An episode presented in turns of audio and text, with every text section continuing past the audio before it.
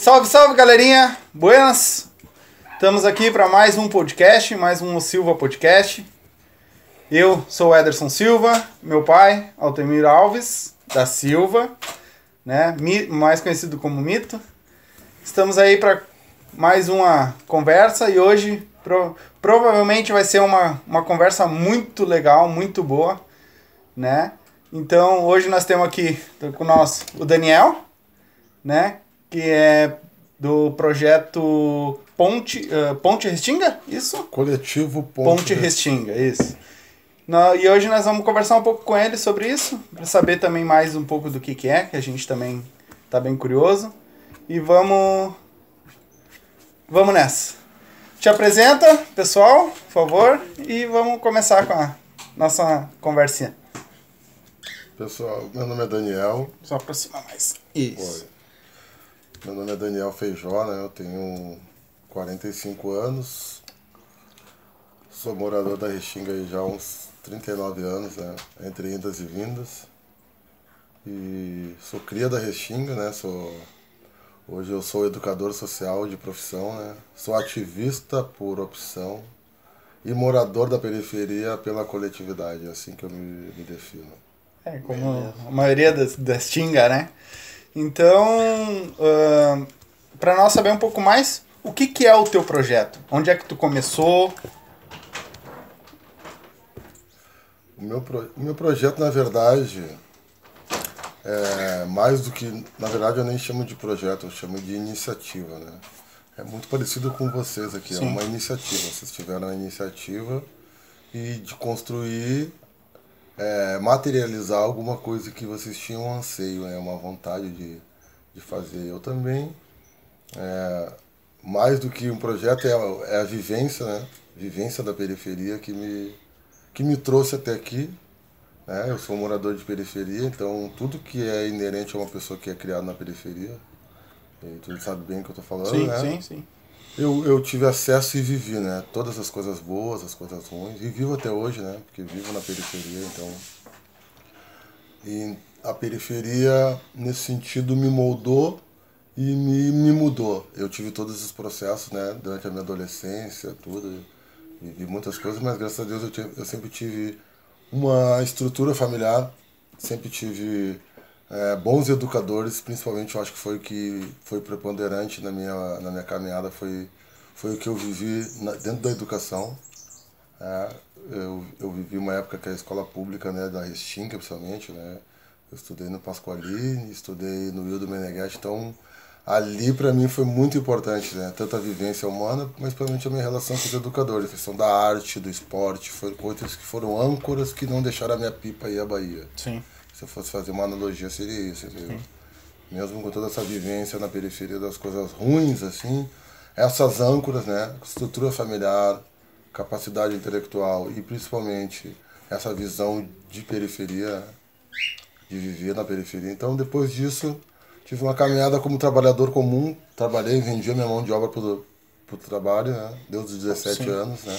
Como todo. Trabalhei em terceirizada, que meu pai trabalhava da CIT, meu pai era, era, era funcionário público, trabalhava na, uhum. na antiga CIT, né? Companhia Rio Grandense de Telecomunicações. Dali eu participei, né? Fui um dos primeiros terceirizados, logo que foi privatizado. E a partir dali, vivia minha vida de trabalhador, sabe? Vendia, não tinha concluído meus estudos, parei. No... Faltavam algumas matérias para terminar o segundo grau. E, mas na minha visão também, e na visão que é, nessa lógica que eu falo, era essa a ideia, né? E a partir daí vivi muito tempo só nessa vida, trabalho, fui evoluindo na questão, sempre trabalhei com tecnologia, né?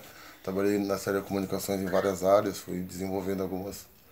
E só que não era aquilo que me, me satisfazia como ser humano. Primeiro eu tinha essa esse desajuste da sociedade que dentro da, das próprias da própria terceirização e de exploração do trabalho me, me gerava grandes críticas. Eu via aquilo ali, eu achava muita coisa errada, né? As pessoas veem a terceirização como a privatização como uma coisa positiva no sentido que melhora a qualidade, melhora o serviço, aumenta a, o acesso ao serviço, mas o outro lado da moeda é bem perverso. As coisas se tornam bem mais caras também, né? Também a questão da. Mas principalmente na questão humana, da. da da exploração dessa mão, mão de obra, né? que ela perde totalmente a questão da qualidade, a questão do, do- dos direitos, é uma série de coisas que eu sempre fui crítico trabalhando nisso. E também na própria questão da realização humana, eu não me sentia realizado fazendo aquele trabalho. Eu sabia, eu fazia bem o trabalho, tinha- mas não Mas tinha, não era aquilo que tu queria. e não era aquilo que e Te satisfazia, né? mas era aquilo que eu tinha na minha vida. É, Durante muito tempo eu vivia assim, né? Mas isso adoece as pessoas. Mas tu começou a ter essas ideias com quantos anos mais ou menos? Eu acho que minha vida toda, na verdade. Eu sempre tive esse pensamento. Por causa muito do meu pai. Meu pai sempre foi a questão de falar sobre sindicato, sobre como era positivo, como o sindicato acolhia, Ajuda, como, né? como a questão é, da precarização, da exploração da mão de obra, que é diferente da ideia que as pessoas têm de que, é, que o trabalho, o trabalho de, tem um- uma, uma, uma ruma, como diz lá no Ceará, né, de coisas que são introjetadas na cabeça pe- dos jovens, principalmente na questão do trabalho. É, de que, claro, o trabalho é importante, todo mundo tem que trabalhar, claro que sim. Mas existe uma, uma, uma grande leitura errada sobre isso, né? Mas isso já são crenças antigas, né? Que É, vem de pai, de vô, de tudo. Até porque era, era diferente É, na época dele. Mas o meu pai já tinha esse pensamento crítico. E ele disse de ler jornal. De ler jornal, meu pai sempre foi, durante muito tempo foi assinante. Eu tinha acesso a ler jornal, uma coisa que muitos jovens da minha idade não tinham acesso. E Acordar de manhã e ter um jornal na tua, em cima da tua mesa. Muito menos o jornal, hoje em dia, a leitura. É, leitura então. Mas não só ler jornal, como muitos dos meus amigos e algumas pessoas. A questão expo... Ah, o esporte, o, o horóscopo, o bagulho da novela. Não. Meu pai falava, "Lê- começa a ler de trás pra frente. Na época zero hora tinha os colunistas né, das folhas grandes, e aí te, ali eles expunham suas ideias. Eu sempre gostei de ler aquilo ali, eu sempre gostei de. E já gerava um pensamento crítico. E também ler o jornal todo. Questão de economia, entender um pouco de cada coisa, não ser uma pessoa alienada. Sim. Resumindo assim, então. Que hoje a não se alienar. te Sabe deixa que- assim, né? Sabe o que me deixou estranho? Porque assim, eu tenho 53 anos, né? Sou, bem- sou mais velho que tu, claro. Também passei por essa juventude toda aí, passei por tudo isso. E é meio difícil um jovem, né, cara? Não tão Começa- jovem mais já, né? Não, mas assim, né, quando tu começou, tu era jovem, É entendeu? verdade. E se interessar por por coisas que, olha, naquela época eu nem pensava, vamos botar assim, que ah, eu ia estar dando bola pra esse tipo de Com coisa, entendeu? certeza. Mas não é uma coisa. Não é. Não foi uma coisa. Como é que eu posso dizer? Não foi. Uma forma. Não foi uma coisa dentro de um pensamento. Ela é uma coisa que. É, É, era uma coisa que veio comigo que agora quando eu, eu contar para o senhor aonde eu cheguei com isso, foi quando as peças se somaram, entendeu? Sim, cachorro. Porque eu já tinha essa visão, principalmente meu, dessa questão política. De ter a visão crítica sobre a política. E política não é política partidária, como muitas pessoas. Sim, Quando se fala de política, você fala, ai, política entendo, não, partida não.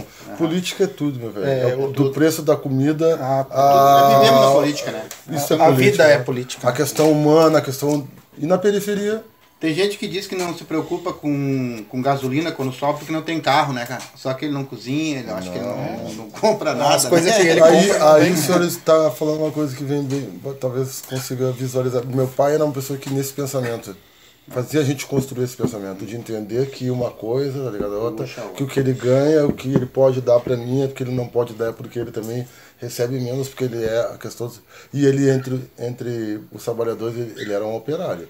Mas ele era um operário privilegiado, porque ele estava dentro de uma estrutura do Estado, ele era funcionário do Estado, ele era ele tinha uma estabilidade, ele já ele já tinha uma questão financeira dentro da periferia da maioria dos meus meus vizinhos, meus amigos, privilegiada. Meu pai tinha para operar é um salário quem é concursado, que é do estado é diferente, a gente sabe, né? Sim. Mas esse pensamento, essa construção que você falou de entender que a questão do supermercado, a questão do, de- do acesso às coisas tinha a ver com a questão política. Tudo tra- tem transporte, tudo tem, né? Então durante muito tempo também, mas eu vivi tudo que você levando, jovem, só dançar, só curtir, roupa e, e muito tempo só pensar assim, eu trabalho, eu ganho, tá bom assim a minha vida. E, Não, mas aí, aí que tá, no meio disso aí tudo, tu tava já tava tendo experiência do que tinha em volta de ti, né? Essa Com experiência certeza. veio pegando. Tu tá ali dançando, mas tu tá, tu tá analisando. tu Eu tá tinha, esse, eu tinha esse pensamento crítico, mas muitas vezes, até por não ter essa visão, por exemplo, que eu tenho hoje, bem mais construída, e também não ter os elementos que eu tenho hoje, ela mais me fazia, gerava muito mais sofrimento do que algo positivo. Porque eu era desajustado, essa é a palavra que eu uso hoje com, com propriedade, eu sou um desajustado ao, ao que é, essa lógica. Como eu estava conversando com o senhor hoje, tem uma grande diferença. Eu fui criado dentro de uma lógica de que as coisas eram como eram porque eram assim. Só não que o que me falavam não que era uma lógica, que era natural. E hoje eu sei que é diferente. O que é natural é o que eu estava falando para o senhor. É chover quando esquenta demais, é ter a primavera, verão. Isso é natural. Isso é o que é. A lua, o sol nasce no leste, morre no oeste. Isso é natural. Sim. Uma lógica não é natural, ela é construída, e se ela é construída, alguém se beneficia e alguém, Alguém é explorado. fez. Alguém que... E nós fomos criados naquela lógica, entendendo o que é natural. Dentro da periferia, a periferia é criada achando que, aquela... que o que é lógico é natural. E é bem diferente uma coisa da outra. E esse pensamento eu fui ter só na universidade, quando eu quebrei essa visão. De que entender que não, não era natural que as coisas fossem assim. Aquilo que eu tinha visto, aquilo que eu tinha vivido na periferia, não era natural, era uma lógica construída, que é a lógica do quê? Da precarização, da periferização, da, do descaso com, com, com o pobre, com, com, com a mão de obra, que faz a roda girar, que vem da periferia, grande parte dela. entendeu? E é o que mais gera renda, né? É o pobre, né? Quem Mas só que aquele pouco, que né? gera não, não Não, entende. gera renda pros outros. Pra ele não, claro, né? A tal da pirâmide social. É. Quem está na base da pirâmide, que mantém a pirâmide de pé, que faz circular o que lá faz, não entende que ele está ali aguentando a estrutura. Todo mundo lá ele acha muitos até que é aí um pensamento bem mais profundo para a gente falar depois. Os que estão no meio, que deveria ser o pendão, eles acham que não. Que eles também estão na parte de cima da pirâmide. É. E eles não, eles são só mais, eles são um tijolinho um pouquinho mais avançado. Sim. Mas É um aí, processo. dentro do trabalho, né, eu segui minha vida, só que depois de um tempo, já com 30 e poucos anos, eu, eu conheci uma pessoa que me foi muito importante na minha vida, que me ajudou a, a quebrar essa, essa coisa de. Eu também estava vivendo um momento profissional, porque eu tive um tendinite na mão, porque eu trabalhava como operário, então eu tive uma lesão por esforço repetitivo, e aí eu tive problema, eu tive que me encostar, eu tive problema de depressão até por causa disso. Sim. Porque essa estrutura, essa lógica da terceirização, da terceirização que eu vivi, ela é, ela, ela, ela é opressora da questão não só profissional e exploratória, ela é questão humana. As pessoas se adoecem, as pessoas trabalham com, com metas rígidas, com retorno. E, e isso adoece as pessoas, isso cria doenças físicas e doenças psicológicas, Mentais. emocionais. Isso destrói famílias, faz pessoas se separarem. Por quê? Porque a pessoa tem que estar Trabalhar, sábado, trabalhar, domingo, trabalhar, aí trabalhar, quando trabalhar. E É, aí eu- eu- vê, dinheiro, estoura, dinheiro, estoura, e aí tu é uma peça muito maravilhosa quando tu tá dando. Quando no momento que tu adoece, tu é o pior de todos, porque tu tá querendo se afastar. Porque tu tá doente, Eu entendeu? tenho uma tese boa sobre isso, é assim, ó, se tu conseguir alinhar trabalho com casa, com lazer, não existe coisa melhor no mundo, né, cara? É onde tu vai ficar extremamente alinhado mesmo com tudo que tu precisa, né? É, Agora o povo de hoje só quer o quê? É se levantar às 5 da manhã e trabalhar até meia-noite, sábado, domingo, feriado, porque eu acho que isso aí é tudo que, que existe pro ser humano aqui na Terra, né, meu? Mas aí, que, aí o senhor fala uma coisa que foi que eu também desconstruí. Não é o que o povo quer. É, É, a lógica tem. que foi estabelecida. É, As pessoas, também. É muito difícil tu buscar o discernimento onde não tem discernimento. Como eu vou buscar o discernimento de uma pessoa que não. Ele está inserido naquela lógica. E se ele não sair dessa bolha, como graças a Deus eu consegui, alguns conseguem e sair de fora e enxergar isso com o pensamento crítico, É. pra ti aquilo ali é. É como tu vai julgar o que sempre foi naturalizado? Que não é natural, ele é naturalizado, que é bem diferente de uma coisa da outra. É uma lógica estabelecida. Estabelecida por algo ou alguém que domina aquele sistema e faz aquilo parecer a única coisa que existe e é a realidade. E quem vive naquela realidade nem questiona, porque é a realidade. É, já tá acostumado com aquilo, Eu- né? Então, quando eu, é, com esses 30, 37 anos, foi quando eu entrei na universidade, que eu, que eu conheci essa pessoa, e essa pessoa já cursava a universidade, e ela, ela viu em mim isso, essa, essa centelha, e também viu a questão da capacidade. Pô, tu tá de bobeira, porque tu não... E eu acabei, acabei não, aí que tá o... fecha, o início do fechamento, porque essa pessoa, ela, eu fiz o. Eu terminei o segundo grau né, no EJA e eu me inscrevi no ProUni. E aí eu conquistei, a pessoa diz ganhar, ninguém ganha nada porque o Estado não dá nada. Tu conquista, né? É. Eu conquistei porque meu pai pagou imposto mais de 30 anos e eu, Deus que eu nasci, né? Para ter aquela oportunidade de estar na Exatamente. universidade, eu não ganhei uma bolsa, eu conquistei uma bolsa. Eu fui um poucos privilegiados dentro da periferia, que a maioria não tem de volta, o Estado não devolve aquilo que ele dá, entendeu? Eu tive a oportunidade, eu fui um privilegiado. Sim. E eu entendi isso desde o início, quando eu recebi a bolsa. Eu fui cursar numa universidade privada e essa moça, ela me colocou, sei lá, porque por causa dessa visão política ela já via em mim, em ciências sociais. E eu comecei a cursar ciências sociais sem nem saber o que que era ciências sociais. Eu fui pra lá, ela Muita falou, ah, eu te inscrevi nas ciências sociais e eu acho que tem o teu perfil e tu conquistou a bolsa e é tua, vai lá, tá aqui, vamos. E aí fui. Cheguei lá na universidade, bah, pensando, meu Deus, o que eu vou fazer lá? Os caras vão Que me que é correr, isso? olha. Mano, E aí eu já tinha isso. E desde o início eu cheguei lá assim, não, eu, eu gosto de me vestir assim, eu não vou me.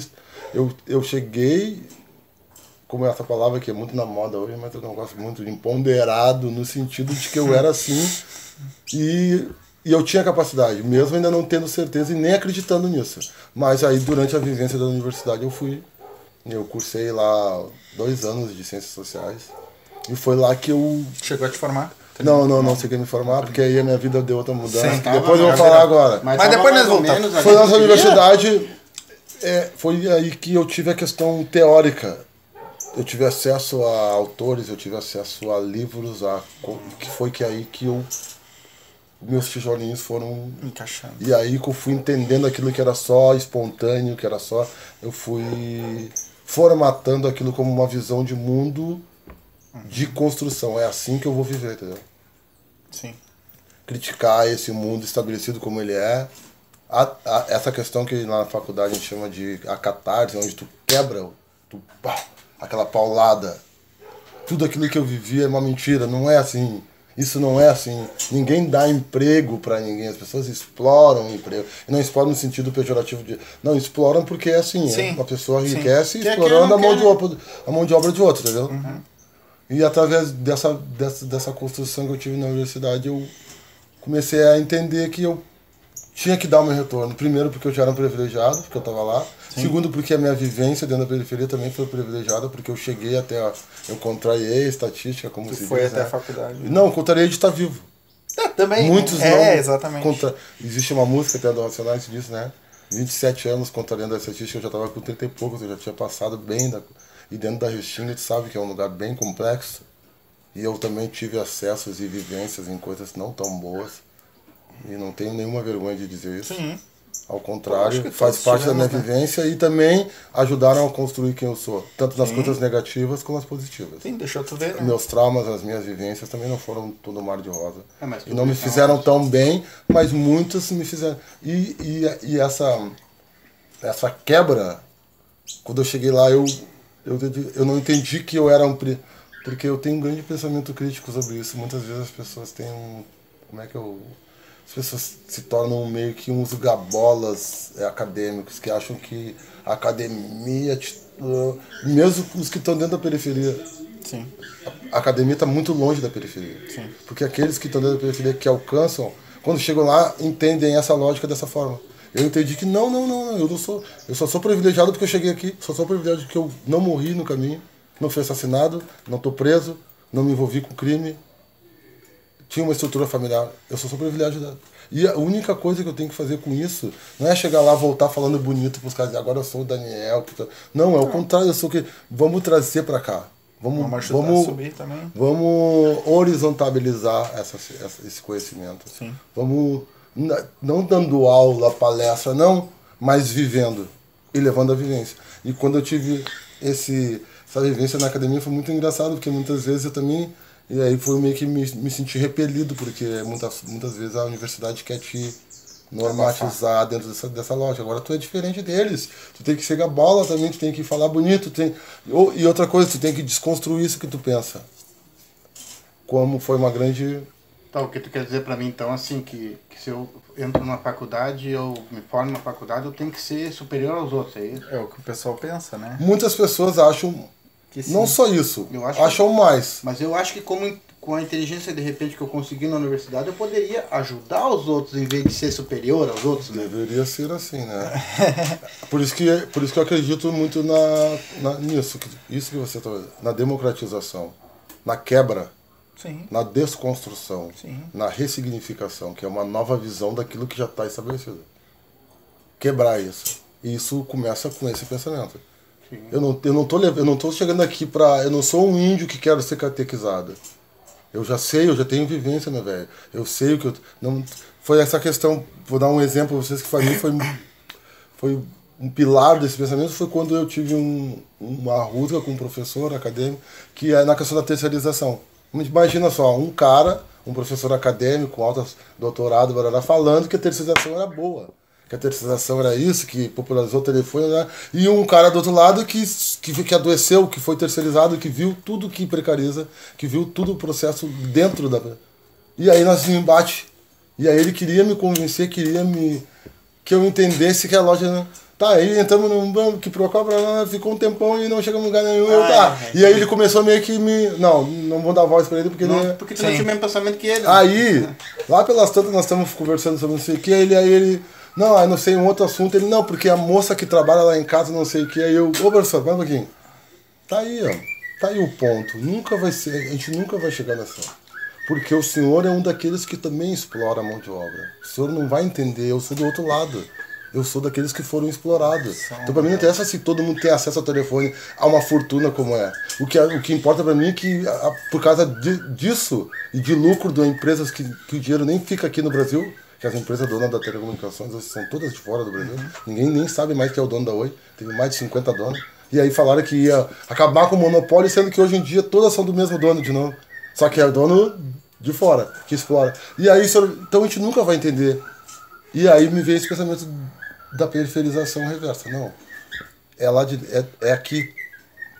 E isso foi um pra mim, foi. E aí, tá, aconteceu muitas coisas na minha vida. Eu tive que viajar, eu tive que.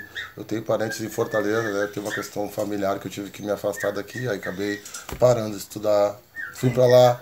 E. Ah, mas é que eu já tô atropelando tudo, é muita coisa. né? Continua, continua, Eu- depois a gente volta. Tá livre, pode falar o que É, e à eu, eu, eu, quando eu tava fazendo essa universidade, eu, eu, eu comecei a fazer estágio numa escola lá na Restinga, no IMEI, que é uma escola inicial, né? A Dom Luiz Nadal.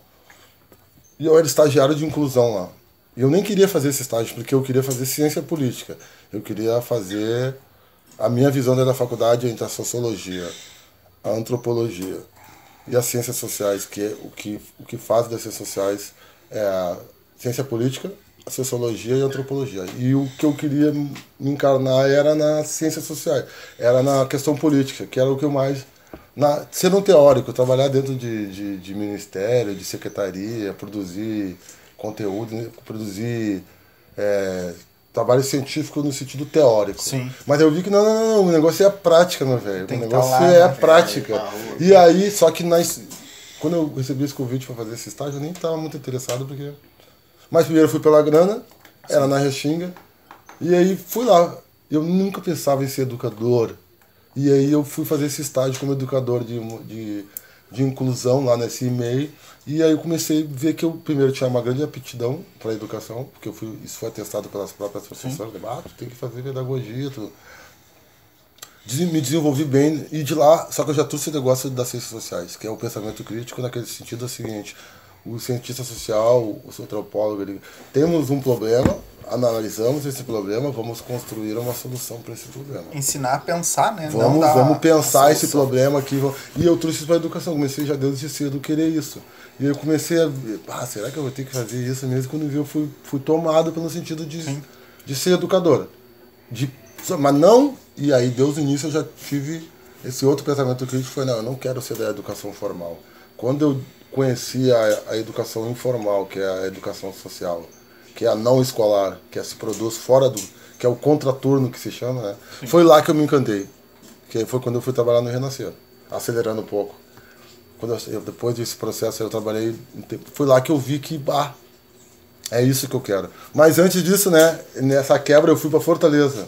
no Ceará, morar lá. E lá eu conheci um projeto, acho que é o Cuca lá, e eu tinha um amigo meu que era educador social. Ele, o que tu faz lá? Ele é, eu sou educador social. Eu, educador social? É. E aí entendi, falei, pá, isso é muito legal. Que, mas aí eu tenho que construir isso aonde? Aí foi que eu tive esse, esse insight. Não, eu tenho que construir isso lá onde eu moro, meu. É lá que eu tenho que. Primeiro é lá que eu tenho que devolver o que eu. E lá nesse projeto eu vi uma coisa que é um que me guiou desde o início como educador social. E que eu vejo lá no Ceará, porque há pouco tempo eu tive lá. E lá é a política pública muito forte. É fazer, é aqui que. Por exemplo, os educadores desse projeto, eles eram da comunidade. Isso transformava Sim. completamente o projeto. porque fora. não tinha vandalismo como eu vou falar para um cara, não, tu vai ser educador. Se ele olhar para ele olha para os professores dele, ele não se enxerga. Não tem ninguém parecido com ele, ninguém nem mora onde ele mora. E aí vem aqui dizer para ele que a vida é assim, é assado, ah, que a vida. E é tipo assim, não, não desmerecendo a, a, nunca, nunca desmerecendo a questão acadêmica, nunca, ao contrário, é muito importante, mas ela não pode ser preponderante. Ela não pode ser o que vai ser, o que porque não é. Não pode impor, né? E até porque não vai ser, não é assim que funciona a gente tem que entender a nossa própria potência. E foi aí que eu comecei a construir com essas peças, me construir como educador social. E o ativismo eu nem pensava ainda. E depois eu comecei a. Quando eu voltei, comecei a. Fiz curso de educador social, comecei a me, a me envolver na área, pesquisar e estudar para ser educador. E eu entendi, não que eu. Ao contrário, eu ainda quero terminar minha formação acadêmica, ela é importante, mas ela é como crescimento humano. Ela não é. Eu não preciso da chancela da academia para produzir o conteúdo da ciência social que eu acredito na prática. Eu não preciso ter essa Tem chancela. a vivência para isso. Eu não preciso ter essa chancela. Essa chancela ela vai, ela vai contribuir. Sim. Estudar é diferente de academia de formação. Estudar, todo mundo tem que estudar. Sim. E até que hoje em dia a gente tem muito mais acesso a estudar com computador, com, do, com, com um celular, né? Um celular. É do que, por exemplo, na minha época, na sua época, na tua. Sim. Mas é diferente de formação. E as pessoas quase que limitam isso, a formação. Se tu não tem uma formação. E eu sofro isso hoje, por exemplo, como educador. Por não ter essa formação, por exemplo. Ah. E aí depois que eu trabalhei na, nessas, nesses projetos, eu tive. Eu, eu tive um convite para ser com, candidato ao Conselho Tutelar, que é uma coisa que eu não quis desde o início porque eu nunca me vi. Eu sempre quis fazer parte de uma estrutura política dentro da periferia que fizesse transformação. Eu nunca me vi como eu sendo o candidato à frente, até porque eu não tinha não tenho saco para isso, porque tu tem que ter um estômago da. É, Mas eu acho também que, pelo que tu tá me falando, assim, acho que conselho tutelar pra ti, acho que não seria uma, uma boa mesmo, porque, cara, tem coisas que tu vai ter que fazer que tu tá vendo que tá errado, né, mano? É, né? isso aí depois tu entra. Eu, é, como a gente chama né, na assistência social, é a rede. Quando tu entra para a rede, tu começa a entender muita coisa. E gerar mais pensamento crítico ainda. Mas é aquela história. ou tu abandona, ou tu faz a tua parte. Eu, eu entendi que eu tinha que fazer a minha parte. E acreditar no meu trabalho, e acreditar no que eu vejo, da forma que eu vejo. E correr por causa disso. Porque, mas eu não esperei, eu não esperei que ia ser tão mal visto. Sim. Porque quando eu aceitei, aceitei primeiro porque eu estava dentro de uma estrutura política que eu acreditava. E segundo, eu acreditei porque também estava com essas pessoas que já já estavam envolvidas nisso. Uhum. Eu acreditei que eu podia contribuir com a comunidade, primeiro para mostrar, mas depois de, da prática de ter passado, foi muito foi positivo. O que eu aprendi, a vivência, mas, tipo, não é o que eu vejo pra mim. Não, mas sabe o que, que eu vejo? É assim, ó. Não como, é pra como mim. eu vejo tu falando, tu tem quase o mesmo parecer que eu, cara. Por incrível que pareça. Eu vi muitas coisas, por exemplo, que o Conselho Tutelar, no caso, eles fazem, cara, que, que assim, ó, é muito errado. Então, com, com a minha cabeça que eu tenho e a tua, não daria mesmo. Porque tu ia ter que seguir o sistema. E o sistema ali dentro, na minha opinião, o que ele é que, é muito. O que, que é o Conselho Tutelar? O Conselho Tutelar é uma ferramenta que o Estado não queria. Ele foi obrigado, através, depois do ECA, ele foi obrigado a ter essa prerrogativa de ter um conselho tutelar dentro das comunidades. Tudo aquilo que está bonitinho no papel lá, o Estado nunca quis. O Estado foi obrigado. Então, se tu faz uma coisa obrigado, já não vai como já não vai, é isso aí. É. Segundo, por ele ser imposto e por ele não ter esse, nem na questão da estrutura, muito menos na questão do entendimento da ferramenta pelo Estado, a, a, a, comunidade também não entende. Ele foi inserido de uma forma completamente errada. Isso eu, eu, eu tentei na minha campanha e eu, eu tentaria quando eu, se eu fosse eleito, no caso. Era mostrar que isso, o Conselho Telar, ele é uma ferramenta, é como se fosse um, uma embaixada da comunidade dentro da, para fazer uma, a ponte com o Ministério Público, com o Juizado de Menores, com o Serviço Social, com a rede. Para quê? Primeiro, para acolher quem tá, quem tá, para quem está sendo prestado aquele serviço. Mas, como o senhor falou, primeiro, não é dada a devida estrutura para isso. É. Segundo, não se tem interesse nesse serviço. O conselho telar, na essência, é conselho. Conselho é o quê? É alguém, um conselheiro é o quê? Alguém que quer fazer um gerenciamento do que está acontecendo. O Ministério Público lá, ele não, ele não tem, não vai mandar alguém lá que o conselho está lá dentro da comunidade, ele vai enxergar, vai ver, vai ponderar, vai passar para o Ministério Público, para ele lá. É ele que julga quem vai ser. Não, conselho, sabe como é visto na comunidade? Alguém que quer se meter na vida dos outros. O tutelar, a tutela é alguém que tenta atender uma questão de menor que está precisando de um auxílio. O Estado está pedindo e tu tá lá para ver, olha, ah, eu fui lá vi ó, a situação da criança realmente. Ele vai relatar. É um cara que está ali para tirar os filhos dos outros. Posso... É um cara que se mexe na vida dos outros e está lá para tirar o filho dos outros. Que na verdade o conselho é uma pessoa que está para aconselhar e para gerenciar uma situação, ser, ser o teu braço lá. Quando no Ministério Público, para o Ministério Público re, realmente entender o que está acontecendo lá na ponta. Mas se a comunidade não consegue entender isso, entende dessa forma e também não tem a estrutura e principalmente o Conselho Tutelar de uma certa forma foi apropriado como mais um braço do cabresto eleitoral da questão de domínio de território político e A e B e o que menos tem interesse lá pelo menos na minha visão crítica é de realmente fazer alguma coisa pelas crianças e as, as famílias que têm vulnerabilidade na essência eu vou te fazer uma o dinheiro está sendo mal gasto. Como se tu fosse o conselheiro telar, tá? Vou te fazer uma pergunta. Claro. E isso eu vivi. Eu vivi. O filho de 14 anos do cara, que era nosso vizinho, ele tava nas esquinas lá, misturado com meio mundo lá, só no meio de, de gente que ia levar ele para os lugares errados, tá? Que existe, né? Sabe? E o pai pegou o guri e levou pra obra com ele, pra ele virar massa, pra tirar o guri daquilo ali. O guri foi pra aula com o pai dele. Claro que o pai dele botava ele a trabalhar, mas não, né? Fazendo aquela força toda. Foi chamar o conselho tutelar para ele. Se fosse tu, qual atitude tomaria? É o que eu estava falando para o senhor. Qual qual é o trabalho do conselho tutelar? Ele não vai. Primeiro, ele não escreve as leis. Segundo, ele não é Ministério Público. Ele não julga. Quem julga é o Ministério Público. O Conselho Tutelar, na essência, o trabalho dele é relatar o que está sendo visto. E se qualquer tipo de decisão nesse sentido de tirar ele do trabalho, qualquer outra nesse sentido, quem vai tomar essa decisão é o Ministério Público através do juiz do juizado, juizado de menores. Então, se a legislação diz que menores de tal tal idade não podem trabalhar, o Conselho Tutelar ele só vai relatar que ele não se enquadra daquilo, ele não tem a idade que a legislação diz. O que que fica na ideia de quem está lá?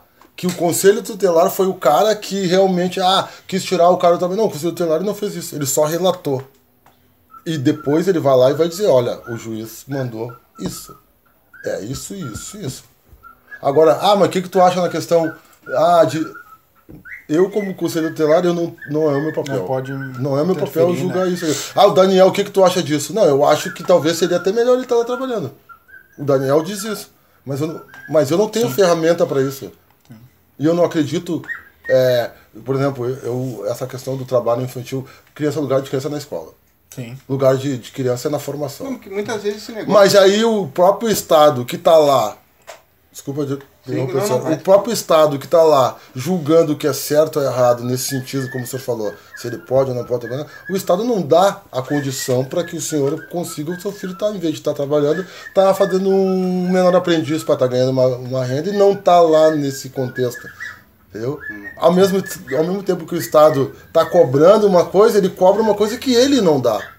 Ele que não dá condições que o seu filho está em formação, não está trabalhando. Não é o conselho tutelar, não é o conselheiro. O conselheiro não tem esse papel. Mas No, no senso comum, é isso que acontece. Ah, o conselho tutelar veio aqui, olhou que meu filho trabalhou, veio aqui, tirou o guri. O guri tava na rua de vagabundo e tá aqui. Tava... O conselho tutelar veio aqui, não tem. Não, não entendeu. Tipo, É que aí volta. como é né? entendido errado? Não, o conselho tutelar não, ele não fez Mas é que hoje, pra mim, o negócio de conceito tutelar é uma coisa muito vaga, cara. Porque assim, ó, tu, tu, tu dá um tapa num filho teu, ferrou. Tu bota pra um trabalho, ferrou. Aí, na minha concepção, desculpe se eu estiver falando besteira, mas parece que eles querem ver o cara na rua, meu. É, como eu falei pro senhor, voltamos lá no É. início. Vamos, eu vou fazer uma analogia pro senhor. O senhor tem alguma noção de, de construção?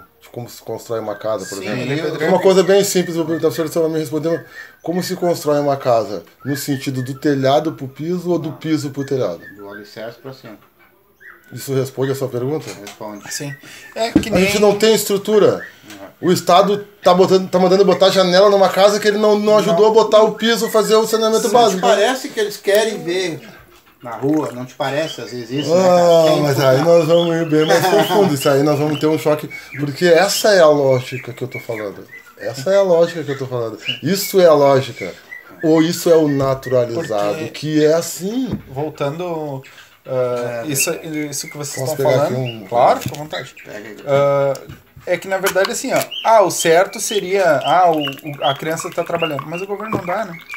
O Estado não dá uma, um, um colégio que tenha, tipo assim, um colégio de manhã, um curso técnico de tarde. Como é que é o nome da tua rua aqui? Essa aqui, É, é Clara Nunes. Clara Nunes. Tá, isso aqui faz parte de uma cooperativa. Uma cooperativa. Quantos, quantos, quantos centros comunitários, quantos, quantos processos, quantos escola comunitária, quantas hortas comunitárias, quanto projeto social, quantas praças, quantos campos com estrutura tem aqui, Aqui dentro? nenhuma. Me diz algo.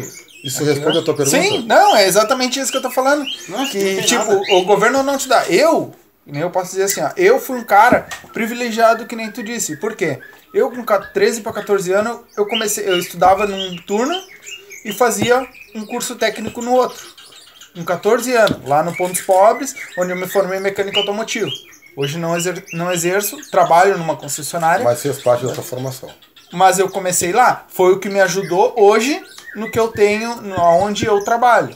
Né? Onde eu gosto. Hoje, graças a Deus, eu Se gosto. constrói uma casa, é do alicerce.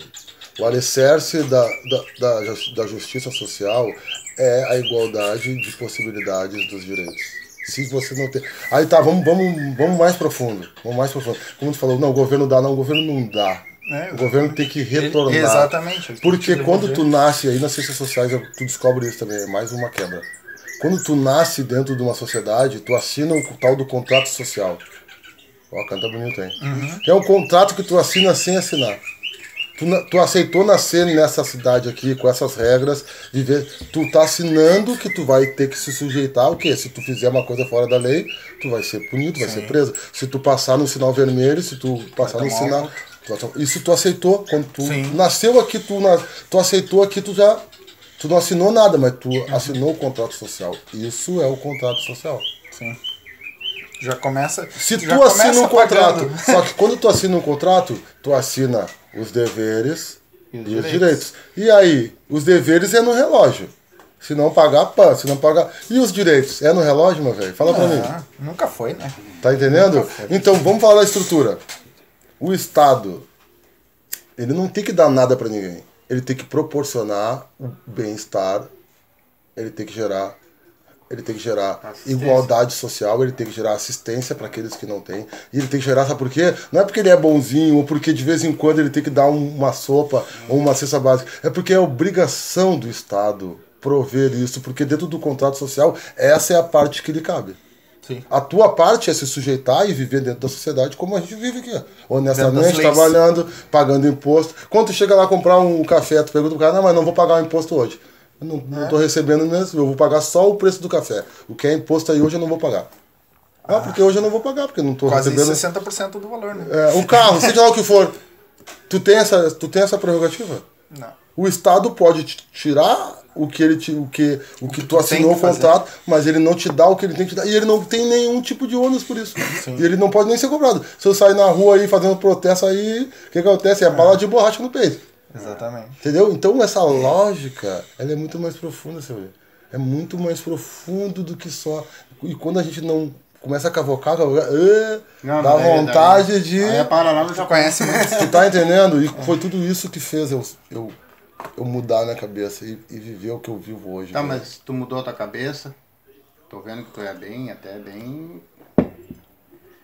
Hoje tu trabalha em algum projeto social. Não, eu sou, eu sou educador social de Educador, profissão. Eu trabalho, no- eu trabalho na abrigagem institucional. Eu trabalho hoje num abrigo de menores de alta complexidade. Né? Tá, e fala um O que, pouco que seria alta dessa- complexidade? Jovens com contexto complicado. A maioria Na sociedade em Da si? sociedade. A maioria de periferia, Tráfico. com contexto social de falta de vulnerabilidade, es- desestrutura familiar.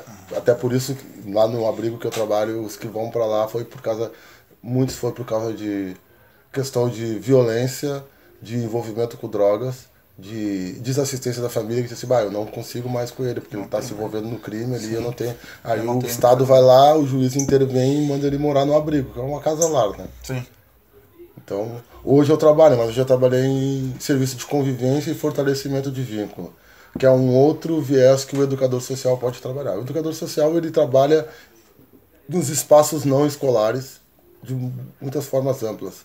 E foi daí que me chamou a atenção da educação social, porque eu posso te o a educação formal está presa ao currículo, está presa a uma meta, a um resultado de ter que tirar tal nota. passar. Eu não quero isso. Eu quero, eu falei pro teu irmão quando eu vendo, a gente está cheio de bons profissionais, pro- bons profissionais, está faltando é bons seres humanos. A gente tá, eu estou buscando é trabalhar para transformar seres humanos. E eu acho que com isso aí tu te. Como é que eu vou te falar? Cada pessoa, cada ser humano que tu consegue tirar disso aí deve ser uma. Uma alegria. É aquela muito história, grande, né, não tem meta de atingir Sim, mas- nada, mas quando um, um mísero, to- tu toca esse um, e hoje eu, eu, vejo, eu tenho vários educandos, né, que eu já trabalhei durante esse tempo que eu tô aqui na Restinga, principalmente. É, e quando tu encontra eles em outro contexto, por exemplo, eu já trabalhei com jovens que tinham um problema de automutilação, que é isso, é um mal bem atual, Sim. que ninguém quer falar sobre isso.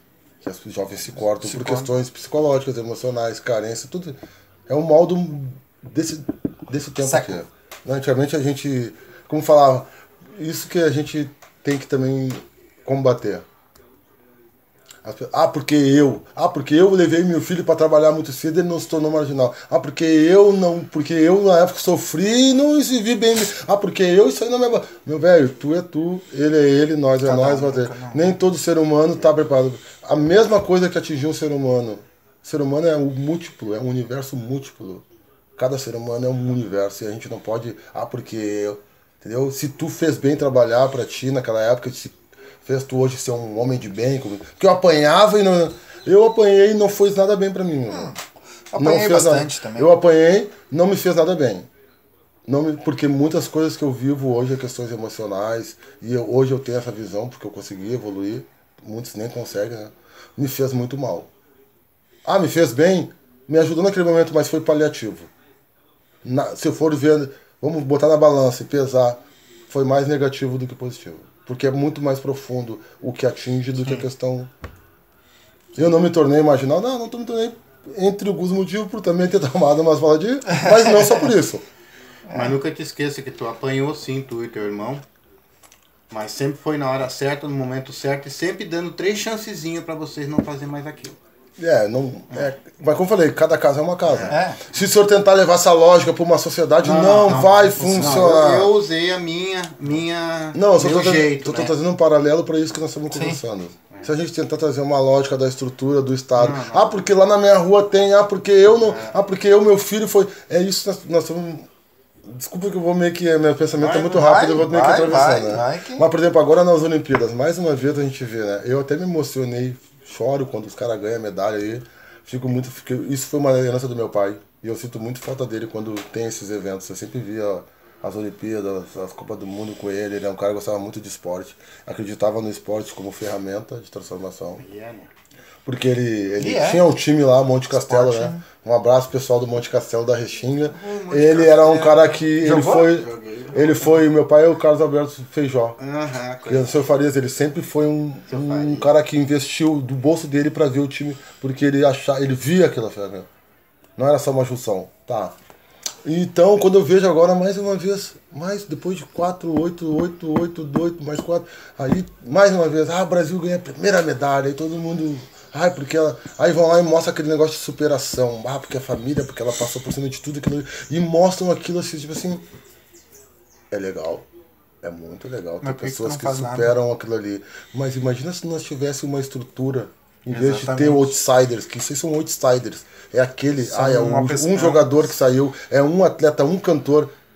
E se cria uma ideia que aquela lógica, mais uma vez a lógica, de que a lógica do outsider, daquele que sai fora da régua e sai, é, olha pro outro, viu? Tu não consegue porque tu é fraco, tu não consegue porque tu não te dedicou. Ela, ela, ela passou por cima de tudo sem ter pá e conseguiu, só que é errado.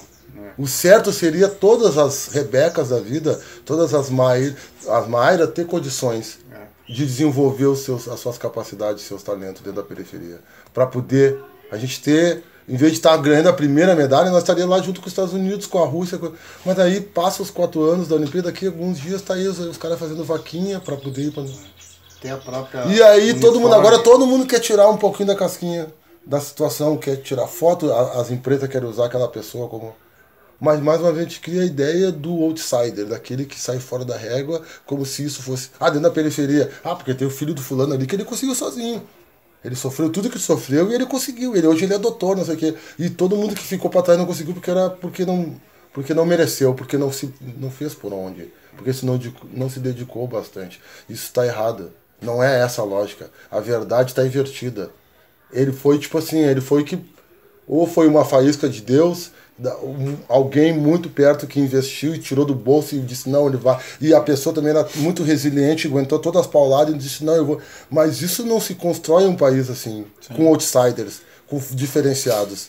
Se constrói uma mudança com uma legião, com vários projetos para sair. de- Quantas. Eu falei pro teu, teu irmão agora, quando eu tava vindo com ele, quantos, quantas Rebeca tem aqui na Restinga? Eu só no projeto que eu já vivi, eu já vi talento para ginástica. Já vi talento para para várias vários talentos da periferia sendo perdido, escorrendo por ralo abaixo por falta de estrutura para se desenvolver. Então não adianta a gente continuar achando que vai ser os fora da régua que vão fazer a transformação. Não vai ser. Ou a gente realmente muda a base, a estrutura, para que a casa suba com potência, com parede firme para aguentar 2, 3, 4, 5, 10 andares. Ou a gente vai viver sempre disso, desses. É, E outra coisa também, muitas vezes, eh, se tu, eles montam essas estruturas, né? E mesmo que essas pessoas que vamos dizer que eles montam a estrutura e dê lá 50 milhões de brasileiros treinando e tudo, mesmo que não vá para as Olimpíadas, não chegar naquele. Mas olha, olha a ação, né, cara, de tirar esse pessoal da rua, de levar para lá, de se dedicar ao Saneamento esporte, básico. de. Nós estamos muito longe dessa discussão, né? Nós estamos tentando construir a casa no sentido do telhado pro Pio. Nós estamos floreando uma coisa, romantizando heróis que passaram por tudo e conseguiram, sendo que a gente tinha que estar investido na estrutura, na base, porque senão daqui a quatro anos vai ter tendo mais só uma Rebeca, só, e novamente todo mundo chorando. Por que, que os outros não choram? Porque eles não choram porque para ele é normal, ele saiu da casa dele, foi estudar, depois no final do turno ele tinha um, um centro, um centro esportivo para ele, pra ele treinar. É assim que acontece nos outros países. Eles investem e os caras vão lá e conquistam e falam, pô, isso aqui pra mim foi natural. Não, pra nós é tão pesado quando o cara consegue, ele. Oh meu Deus, eu consegui! Meu Deus, como? Nem eu sei como eu cheguei aqui. Aí quando tu vai ver a história, tu entende por quê. Porque não era pra ele estar ali. Não era pra ele estar ali. Ele contrariou uma regra. É que nem a menina da, do, do skate, né? É. Que ela, ela, a família postou lá que ah, os- chegou Políticos lá, os políticos foram bater foto com ela. Cara, ela não bateu foto porque quando ela foi lá e pediu uma ajuda pra poder ir, nenhum deles disse que. Quantas empresas agora querem patrocinar ela? Quantas patrocinaram mais? Ganhou Na periferia, a mesma coisa. Quantas empresas vêm? O que que acontece? Tô, tô pulando tudo, tudo porque vocês estão me. Eu, quando eu começo a falar disso, eu me empolgo. É, a intenção O que, que acontece na periferia? A lógica, mais uma vez estabelecida, é essa. Olha os projetos sociais, nunca desmerecendo o trabalho que é feito. Mas está muito longe de transformar. Vem mais preocupado informação para o trabalho. Eu sempre vejo falar nisso. Formação para o trabalho sempre teve, meu velho. Nós queremos saber da transformação humana. Nós queremos transformar eles em líderes. Nós queremos transformar eles em pensadores, em críticos. Querendo transformar, como eu disse, bom profissionais já tem bastante. Sim. Nós queremos bons seres humanos. Na periferia, a questão da desestrutura começa a entender isso, que está tudo errado. Que a gente não está cobrando, a gente não está recebendo o que a gente tem por direito e o que realmente vai fazer a diferença. Nós estamos só no paliativo. Sim. Então, quando a gente vem para a periferia, os projetos que vêm, muitas vezes vêm com, com uma visão ligada só à parceria, à grana que os projetos recebem, a manter ali funcionando, alimentado e não, nunca, jamais criticando isso, porque quem tem fome tem pressa. E a fome muita, tem que né? vir em primeiro lugar. As pessoas precisam comer. Mas se tu não, se tu só fica dando peixe e não transforma, e não quebra esse ciclo. Isso o Paulo Freire, que é uma da- um dos pensadores que eu mais admiro e que mais me inspirou a, a ter esse insight, foi ele dizia assistência social nesse sentido, o, a, bene, a benemerência, o, isso que, que tem muito aí de, de programas de televisão que tipo isso dá, isso isso não quebra o ciclo, faz o quê? Se tornar um eterno cliente, aí o ano que vem a gente vai lá dar uma, uma cesta, tira umas fotos com eles, mostra aquilo. A gente cria um ciclo. Por que, que a gente não está investindo para um daquele, daquele círculo familiar, quebrar aquele ciclo de pobreza e ele ser o vetor de uma, de uma mudança de, uma, de um circo virtuoso naquela família e transformar e mudar e mudar e mudar e mudar o do lado. A gente não, a o sistema não quer isso. O sistema está invertido e a lógica está invertida. E o povo, que é o cliente, não entende. Que quando vem esse tipo de pessoa, por exemplo, tem um grande cara na Restinga aí, que ele vem aí, ele fala, ele foi um grande atleta, ele tem mais ele não tá com um projeto lá para transformar outros em abrir, a passar pela barreira que nem ele passou. Ele não tá com, não, ele tá com o projeto de dar comida. Ah, o Tinga? De dar. Não, não gosto de falar o nome de ninguém, não, é- não é só ele, tem muitos outros Sim, não, que mas- vem, que tem essa visão. Não sei, eu não acredito que seja por maldade, talvez seja por própria falta de capacidade de entender. Porque se tu é da periferia, se tu não entendeu isso, meu velho, falando bem na câmera, tu não entendeu nada. Se tu não entendeu isso, tu não entendeu nada. Porque isso vem sendo feito, ó. Deus do tempo do. Da. Da. Da. da- quando foi isso aqui, quando foi isso aqui foi ocupado, quando isso aqui foi. Da, se não entender essa visão, e por isso que o meu projeto é um- é um projeto de, de, de, de pensamento crítico, de gerar o pensamento crítico na periferia.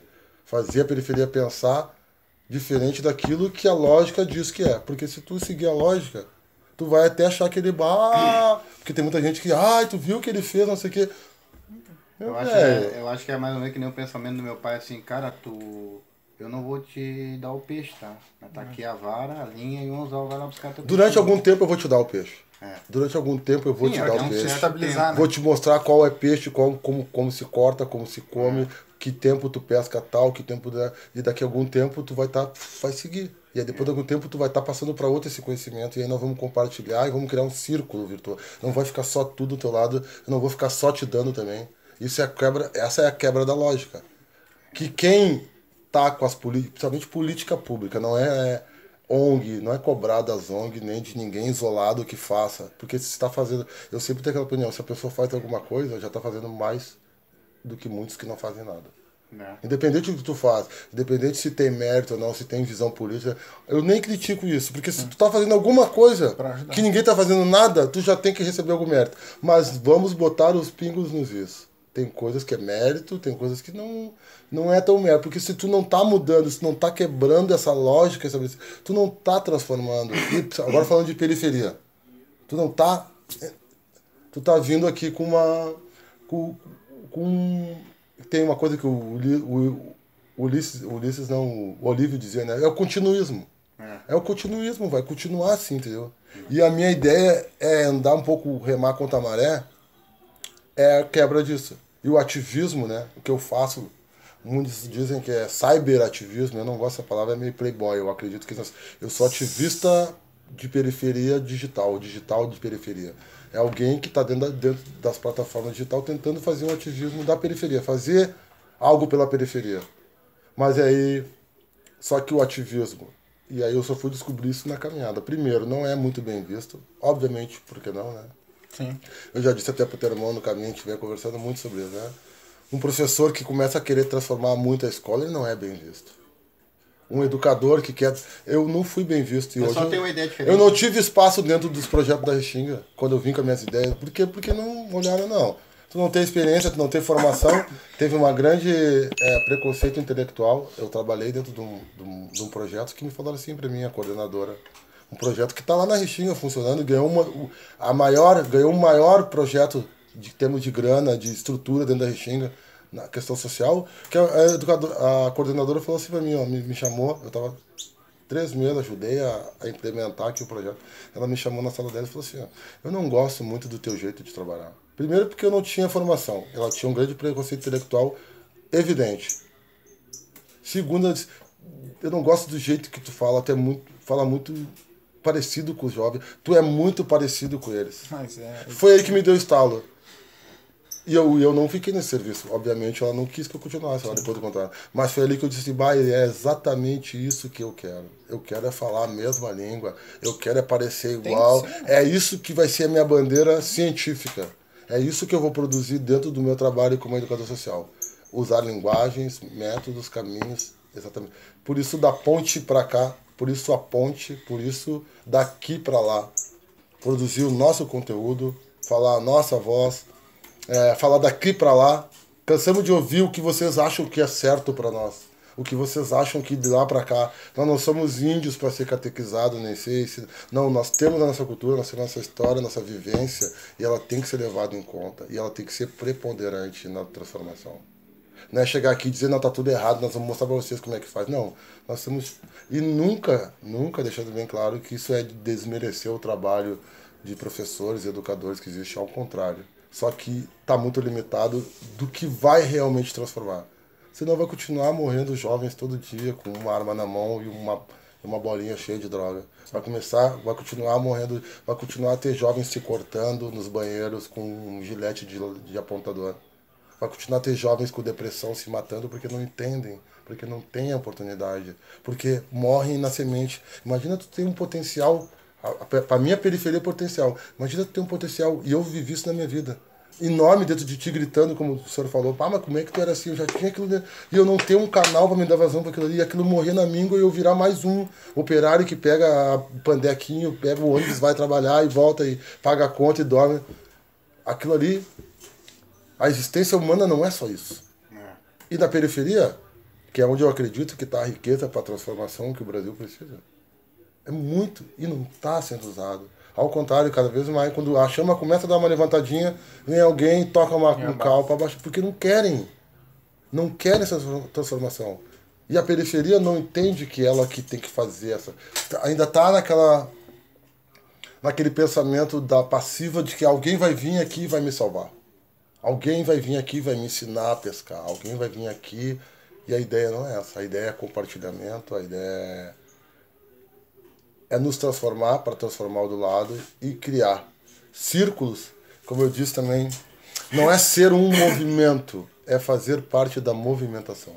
É ser um ventinho junto com outro ventinho, junto, que vai pegar, vai ser um tufão que vai derrubar essas bases. Essa lógica estabelecida.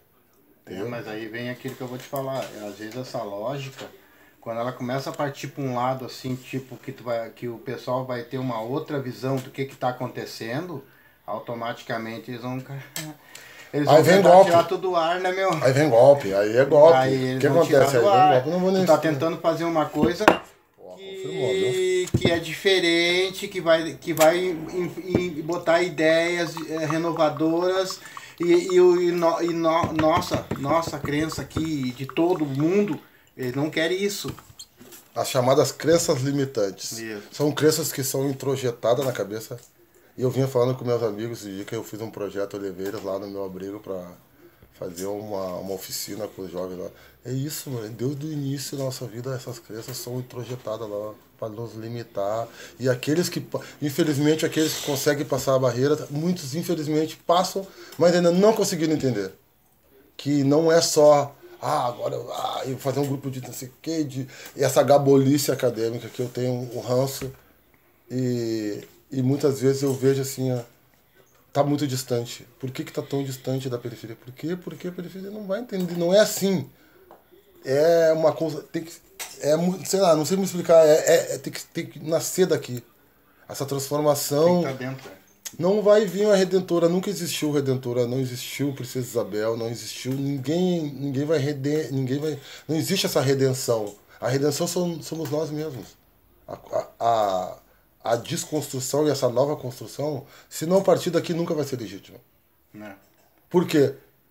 Porque quem oprime não tem interesse em deixar de oprimir e continuar lucrando com isso. E nem transformar o oprimido em oprimido. E aqueles que, por, por sacrilégio do destino, da força de vontade deles, conseguirem passar essa barreira, vão ser o quê? Vão ser corruptados para achar que agora eles fazem parte do outro lado. Então, tu passou, tá, agora tá que nem nós. Deixa Viu? Deixa eles lá, vamos, vamos continuar assim. Tu vou te dar até mais um pan, tu vai ficar ali. Tu vai ser o capitão do mato deles, tu vai ser pan, tu vai ter teu carrinho do ano, tu vai ter essa casinha de dois pisos e tu vai ser. Mas o teu CEP é o mesmo. A tua água que tu bebe é a mesma. A estrutura social que tu vive é a mesma. Ah, porque tem um condomínio fechado com um muro de 8 metros. Tu acha que tua vida é diferente agora. Mas se, se faltar água para ti, não falta às vezes pra mim. Uhum. E se vir um tufão aqui derrubar tudo, não vai. Não, não, a carta, o CEP não é o mesmo. Não. E essa leitura é, é essa leitura que falta. Da consciência da classe. A qual classe a gente pertence aqui? A periférica e trabalhadora. Independente de qualquer coisa, da condição financeira, nós aqui, porque nós então, para nós voltar uh, um pouco, o que, que é o teu projeto, na verdade, assim, que a gente já soube um pouco da tua vida, o que que tu fez, o que tu deixa de fazer, mas na, na verdade ponte. o que que é, o que que é a ponte, tá. da ponte para cá, o que que é? Uh, eu, como eu falei, eu concorri ao Conselho Telar, não me elegi, uhum. né, por, até por motivos óbvios, né, mas fui ter uma votação boa, tive uma boa visão sobre isso, não perdi o interesse, como falei, na ferramenta. Acho que é muito importante que nós, cidadãos, entendemos a, a, a ferramenta Conselho Telar. Né? Porque se ela é nossa, a gente tem que lutar por ela, porque não tem interesse. E tentar ajustar ela na melhor maneira possível. Principalmente na questão da eleição, né? Eleger pessoas que realmente tenham trabalho para a criança, que realmente é. que entendam o que é aquela função lá que vão muito além disso, de, que vai na questão do orçamento, que o Conselho Tutelar tem a prerrogativa de entender o orçamento, o dinheiro que vem aqui para as crianças, assistência, quantas bolas tem em tal lugar, tá, oito bolas, vamos lá ver se tem oito bolas lá mesmo. Se veio 10 mil para fazer uma cancha, vamos lá ver essa cancha, como é que tá esse cimento, esse cimento aqui de boa qualidade. Não, mas isso aqui, essa obra aí tá 800 mil na parede ali, mas aqui não tem 800 mil, velho. Vamos correr atrás disso. Isso também é função do Conselho Tutelar. É muito mais amplo do que ficar tirando. Que... Ele tem prerrogativa de estar de, de, de tá dentro do orçamento Sim. destinado à assistência social, à criança e ao adolescente. Dentro das periferias. Então, dentro da Restinga tem muita coisa. Por que tem tanta praça assim abandonada? Como, tem, como a gente quer quebrar a questão da criminalidade com o quê? Com... É isso que eu vi lá no Ceará. As políticas públicas voltadas para a periferia. Se a gente quer diminuir criminalidade, criminalidade, a gente tem que investir na educação, na arte, no esporte, senão não vai. É mentira. É, vamos ficar, vamos ficar que nem um cachorro tentando morder o rabo. Sim. Isso falta. Sim. Então, a partir daí, eu continuei numa estrutura que depois eu saí, né, questão política, só por questões, né, que não, não me encontrei, não me vi, né, representado no que eu estava e preferi seguir a minha o meu caminho. Só que aí tá, tava correndo atrás de trabalho para trabalhar de novo como educador, que é a coisa. Primeiro tive muitas portas, é bom importante falar, tive muitas portas fechadas. E eu achava que o conselho tutelar ia abrir as portas. Chegava, ah, eu fui candidato ao conselho, não sei o que, pum, tá fora dessa seleção. Já via que tinha um preconceito quanto a isso nos projetos, porque eles não querem um educador ativista. Eles não querem alguém que vá. E isso foi duro para mim. Quando eu entendi isso, eu me pau, eu achei que eu ia ser agora bom.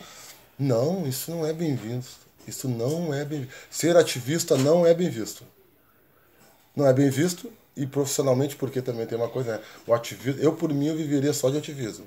Eu estaria agora com o meu canal, que nem vocês aqui fazendo, todo dia produzindo conteúdo. Só que o ativismo não paga as contas. E eu sou um trabalhador, como qualquer outro. Eu preciso pagar Sim. minhas contas, preciso viver.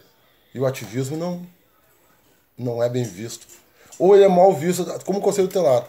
Ah, esse cara quer. Ah, ele quer ser candidato, não sei o que. Eu não quero ser candidato a nada. Isso não quer dizer que eu não queira participar de estruturas políticas dentro da periferia para essa transformação. Eu, meu sonho é viver. É ver o que eu vi agora na última eleição. ter lideranças da Restinga legítimas, construídas aqui, coletivos que possam fortalecer um nome para chegar lá e ganhar e ter uma representatividade, ter cobrança, ter voz lá, coisa que a Restinga nunca teve, porque sempre foi só usada no sentido político. Então não quer dizer que eu não. Mas candidato eu não tenho vontade de ser. Nunca. Não é uma. Nem eu vereador, sou, nada? eu, não, eu, eu, eu, eu sou cientista político. Eu me, eu me interesso pela estrutura. Eu quero estar dentro da estrutura contribuindo com o que eu acho que eu posso dar. E é isso. Não sendo o frente. Sim. Eu gostaria de ter uma liderança que tivesse uma, um carisma, que tivesse uma voz, que tivesse uma, uma visão como a minha e eu pudesse ajudar essa pessoa a chegar lá, entendeu? Sim. É, mas Se- esse é uma- tu vai lutar bastante. É, Porque tu tá fugindo totalmente fora do, Dos do padrão que, que eles é o meio, né? Tu É, mas ainda tem- se a gente perder essa esperança, a gente perde tudo. né? Eu tenho a esperança. Tanto é por isso que eu saí no Mas momento eu devagarinho não tu tô. vai conseguindo mais pessoas, entendeu? Por isso que no momento eu não tô em estrutura nenhuma, porque eu não vejo nenhuma que, que eu veja com isso que eu tentei falar, passar aqui um pouco pra vocês. né? Eu não vejo ainda. Então se eu não vejo isso, o que me trouxe pra educação não foi a grana. Como eu falei, eu sou um trabalhador como qualquer outro, mas eu não tô aqui pela grana. Eu não sou ativista pela grana. Eu não quero me arrumar em cargo nenhum. Mas se eu tiver capacidade e eu quiser e eu puder ocupar um cargo que esse cargo vá fazer alguma diferença, eu quero esse cargo. Sim. E se eles pagam o X por esse cargo, eu quero receber o justo por esse cargo. Mas eu não tô motiv... não é o que me move, não é essa grana. Ao contrário. A- Então, eu acho a- que nem é justo muito do que, do que é pago por esse tipo de trabalho.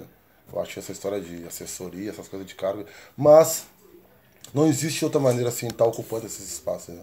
Tá faltando gente da periferia ocupando esses espaços.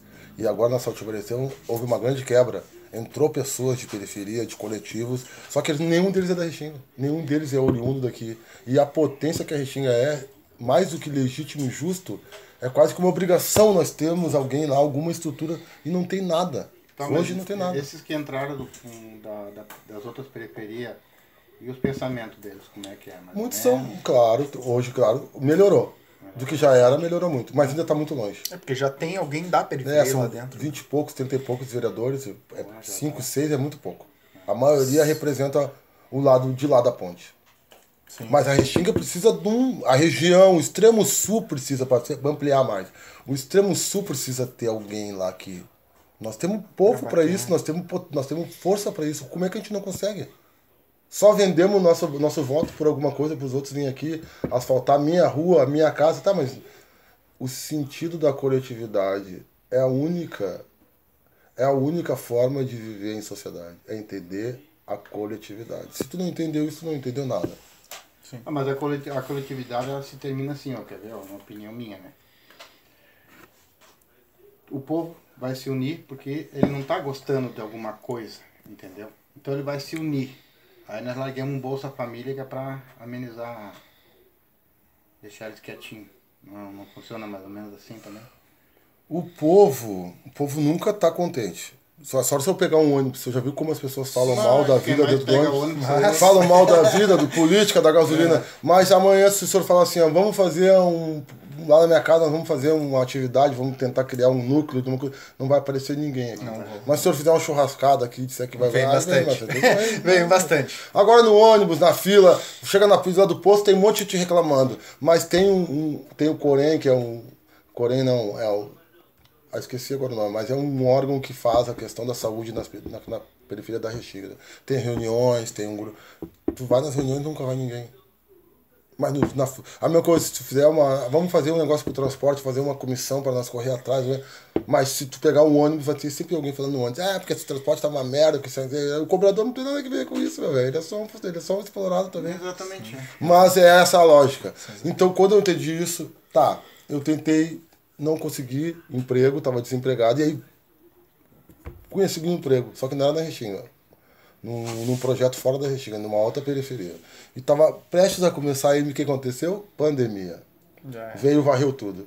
Aí parou lá, parou tudo, não peguei emprego, fiquei desazado. Sim. E sem emprego, Sem Começou, viveu, comecei a viver de auxílio, né? Sim. Tive o auxílio, que também não ganhei, né? É um direito nosso, tudo que voltou. E é muito pouco pelo que a gente contribui, Sim. né? Só para deixar essa bem, bem registrado. Sim. Recebi esse, esse privilégio também, que muitos não receberam, Muita gente Viveu que de auxílio. né? que me salvou a minha vida, que, e através disso eu falei, mas esse, essa grana também eu vou Eu vi um vídeo da Beyoncé falando sobre isso. Ela, ela, tava, ela foi conhec- convidada para ser paraninfa de uma, de uma, uma turma universitária. e Ela fez um vídeo para essa turma. E esse vídeo era muito legal. E uma parte desse vídeo. O vídeo todo é muito bom. Mas uma parte desse vídeo diz assim, ó. É, eu também já fui negado dez vezes. As pessoas. nu- nunca- Quando não me deram palco, eu criei meu próprio palco.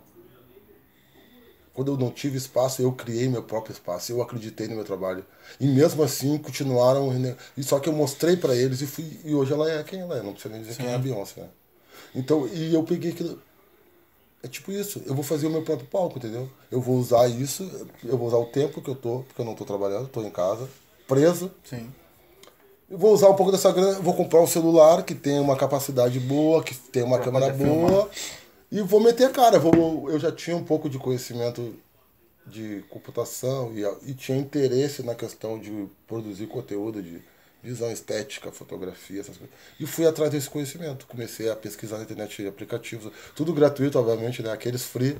Ah, Peguei um monte de conhecimento também free, que é compartilhado na internet. Usem a internet para aprender. Eu falei até pro teu irmão, a gente conversou pouco, mas conversou muito. A internet é um, uma floresta amazônica e a maioria frequenta um, um mero bosque.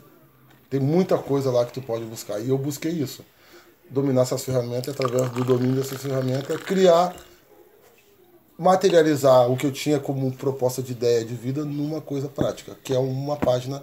E aí, como eu falei pro teu pai, eu fiz uma pesquisa de, de, de, de atuação e vi que o Facebook ainda era a plataforma que tinha mais fluxo de, de, de pessoas, e principalmente no, na classe C, D, E, que é a- o público que eu queria atingir, que é a maioria da Restinga. E comecei. E aí tinha essa questão teórica da periferização reversa, que é isso que eu falei, de- daqui para lá. Pra lá. E aí foi um insight, a questão da ponte. Eu já tinha isso desde quando eu comecei na educação da ponte. Muitas eu tive acesso a alguns educadores que tinham até doutorado e não conseguiam atingir os jovens, as crianças. E eu vi que o que faz o importante é tu criar o vínculo, é a ponte. Se eu consigo te atingir, depois o que vai passar por cima dessa ponte é o que menos interessa, vai passar tudo, entendeu? Mas se eu não te atingir, é como se faz, ele não pega. E era isso que eu, que eu não queria. Eu queria atingir as pessoas. E aí eu vou criar essa ponte com as pessoas, através da ponte. E também me veio esse nome teórico, que é ponto organizado nas transformações emancipatórias. Ponte. Um espaço, um lugar onde eu ia estar promovendo transformações libertadoras, que emancipação é libertação, né? Sim. que também vem do Paulo Freire. Então a minha ideia era essa, criar um espaço na internet onde eu pudesse ter liberdade para mim criar a minha e passar a minha visão. E eu comecei a produzir conteúdo, na cara e na coragem, ter ideias. Eu tive algumas ideias, vou falar, tipo, eu tive... tu streama só no Facebook? Ou tem YouTube, Instagram? Tem Instagram, tem YouTube, mas como eu falei também pro teu pai, eu, por ser tudo eu e ter pouca estrutura, e a ideia era bem experimental, era primeiro assim, ó, vou te mostrar que eu posso fazer, depois eu vou ver o que, que vai dar. Então eu fiz tudo como Na deu, na coragem. tipo o Glauber Rocha com uma câmera na mão uma ideia na cabeça, Sim. e vou fazer. Vou mostrar que eu posso fazer só com o celular, porque eu sei que dá pela ferramenta que tem. E depois eu vou ver o que vai andar essa estrutura. Então não teria como eu. eu- é formatos de vídeo diferentes, streaming diferente, não. Eu foco no Facebook, fiz alguns conteúdos para outros, mas a ideia é para depois espraiar para as outras redes sociais, assim que eu tivesse. Então comecei a fazer os vídeos, gravar, fazer toda a estrutura de drive, ter os vídeos do, fui criei uma série de, de ideias. Eu criei o é, coletivo Ponte é, pelas ruas, que mostrava uns pedaços da Restinga, a beleza que as pessoas não vêem no lugar que elas passam todo dia. Tudo, tudo com uma ideia de audiovisual, imagem, som, perspectiva, cortes rápidos, uma coisa que fosse atrativa e curto fui, fui, fui estudando os formatos e fui construindo. Fiz também o, o coletivo Ponte Reação, que era reagir a algum vídeo que estava sendo muito falado. Depois fiz o coletivo Ponte Restinga, é, os Cria que Cria, os Crias pelo Mundo, que são moradores da Restinga que estão em outros lugares, passando a visão da sua vivência por aqui, que- onde estão, o que estão fazendo. Passando alguma visão de lá. fora, né? Muita Estados Unidos, gente, Canadá. Estados Unidos, Brasil todo. Tive pessoas de São Paulo, de Portugal. é, trazendo, olha, aqui funciona assim aqui o lixo, ó, aqui funciona assim o esporte. Então, assim, Aqui o funciona. pensamento, é, funciona pensamento crítico. Aqui funciona. Para gerar o pensamento crítico. É, fiz o coletivo Ponte.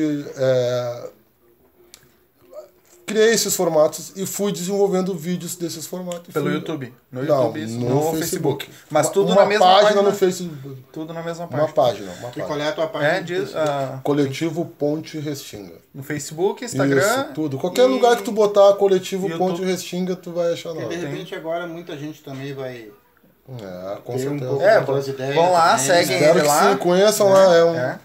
E Segue eu, por ele exemplo, na- me, nas redes sociais. me fixei bastante, assim, entendeu? Em relação aos teus pensamentos meus, acho que nós estamos quase que parelhinhos, cara. Porque eu também penso muito assim, sempre pensei assim, entendeu? A E- ideia da ponte é exatamente essa. Conexão. Primeiro, como falei também pra ti, a ponte foi o primeiro elemento que possibilitou existir o mundo como ele é. Só existe o mundo como ele é por causa das pontes. As pessoas começaram a passar por cima dos, dos penhascos, dos rios, conhecer quem estava do outro lado, se comunicar, transportar alimentos, coisas, fazer troca, e aí o mundo foi. A ponte, no sentido máximo de comunicação. Como eu disse, a ponte, a restinga tem o limite de uma ponte uma ponte que teve um momento na história da Restinga que choveu muito e essa ponte ficou alagada e a gente ficou isolado, Isolado do mundo. aqui, E é para dar essa, essa questão do isolamento. Da ponte para cá, do, do- da música do Racionais, que diz que essa lógica de que tudo que é da ponte para cá é diferente. A leitura da vida da ponte para cá é diferente. Então, todos esses, aspectos da ponte, do ponto organizado. E aí foi construída essa ideia e foi começando a meter cara, comecei a fazer o conteúdo, comecei é, sobre esporte, sobre questão de figura da Restinga, história, sobre pensamento crítico. Principal ideia do coletivo é promover o pensamento crítico na periferia. Vamos pensar criticamente sobre isso, sobre aquilo, sobre aquilo outro. Vamos dar valor para o que é daqui. Vamos, vamos falar daqui para lá. Vamos dar voz para quem é daqui. Vamos ouvir o que ele ali tem para falar daqui. Vamos parar de que achar que eles lá sabem como que. Ou nós temos que copiar alguém, né? Vamos ter o nosso próprio É, palco. nosso Que é a ideia, a ideia do coletivo, como eu falei até para o teu filho. Mas a gente conversou muito, né? Em pouco tempo. Não é ser o movimento. Ah, nós temos, queremos ser a nova rede aqui. Da... Não, nós queremos fazer parte da movimentação. Porque se uma pessoa. Não existe canal sem ter conteúdo. Sim. A nossa ideia é ter um conteúdo, um espaço para que outros possam estar falando no nosso espaço. Mas mais importante que ainda, criando a ideia assim, por que que eu não posso ter meu, minha própria página? Eu e meu coletivo aqui na nossa rua, vamos fazer nossa vamos produzir nosso próprio conteúdo, vamos fazer nosso podcast. Dar start para esse pensamento. Sim. Se apropriar das ferramentas, dessa floresta imensa que é a internet, pegar esses conhecimentos e fazer alguma coisa, mesmo que seja pequeníssima, mas que É, atinja. coisa. Que nem eu quando eu comecei a atingir as pessoas. Tu acha que eu tinha ideia? Pá, deu um monte, tem um vídeo lá que deu 20 mil, tem outro que deu 5, tem outro que deu 10, tem outro que deu 300. né?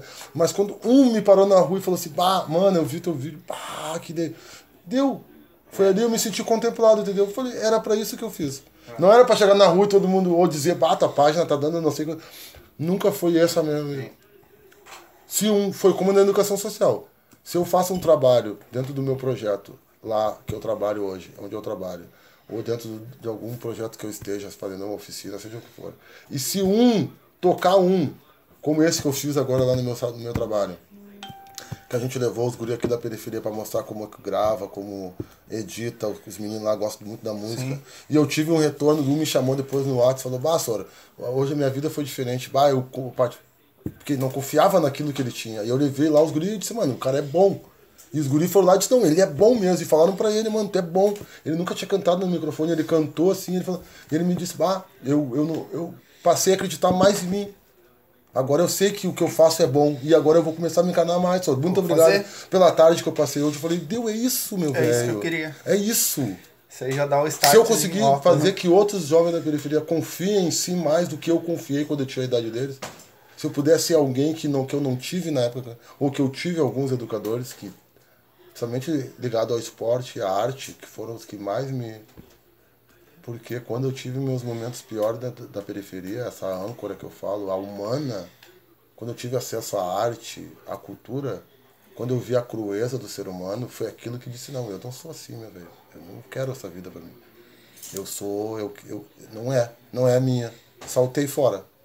Não era a minha, por quê? Porque graças a Deus eu tive acesso, muitos não tiveram. E a dureza do ser humano tá aí. O ser humano não se alimenta só de comida. O ser humano precisa de cultura, de arte. De, é isso que transforma a periferia. Não é só fazer cursinho para ele sair daqui e trabalhar. Isso é importante? Óbvio que é. Óbvio que É é. a essência. É essen- óbvio que é. Mas isso não vai preponderante. Até que não vem mudando. Porque tu olha o ônibus sai de manhã lotado de trabalhador. Tem vaga de emprego? Tem.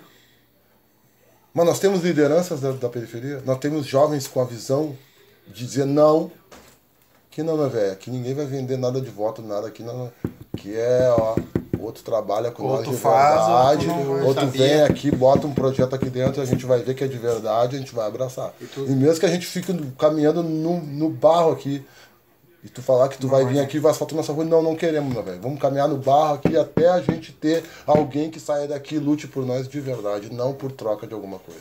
Tu Senão não queremos. Que muitas vezes vem dentro de casa isso aí, né? Tipo, chega o filho pra mãe, mãe, eu quero ser um professor aqui, guri. Tu é professor o quê? Pobre desse jeito pra conseguir o quê? A, a- a própria, às vezes os próprios pais lá naquela aquela coisa estagnada ali, né, cara? Já passam isso pro filho. Eu passei Ele não isso. pode ser nada, né? Eu passei isso. Ao mesmo tempo que o meu pai foi um cara positivo na minha vida, nesse sentido de me dar muitas visões, e ela também me limitou muito.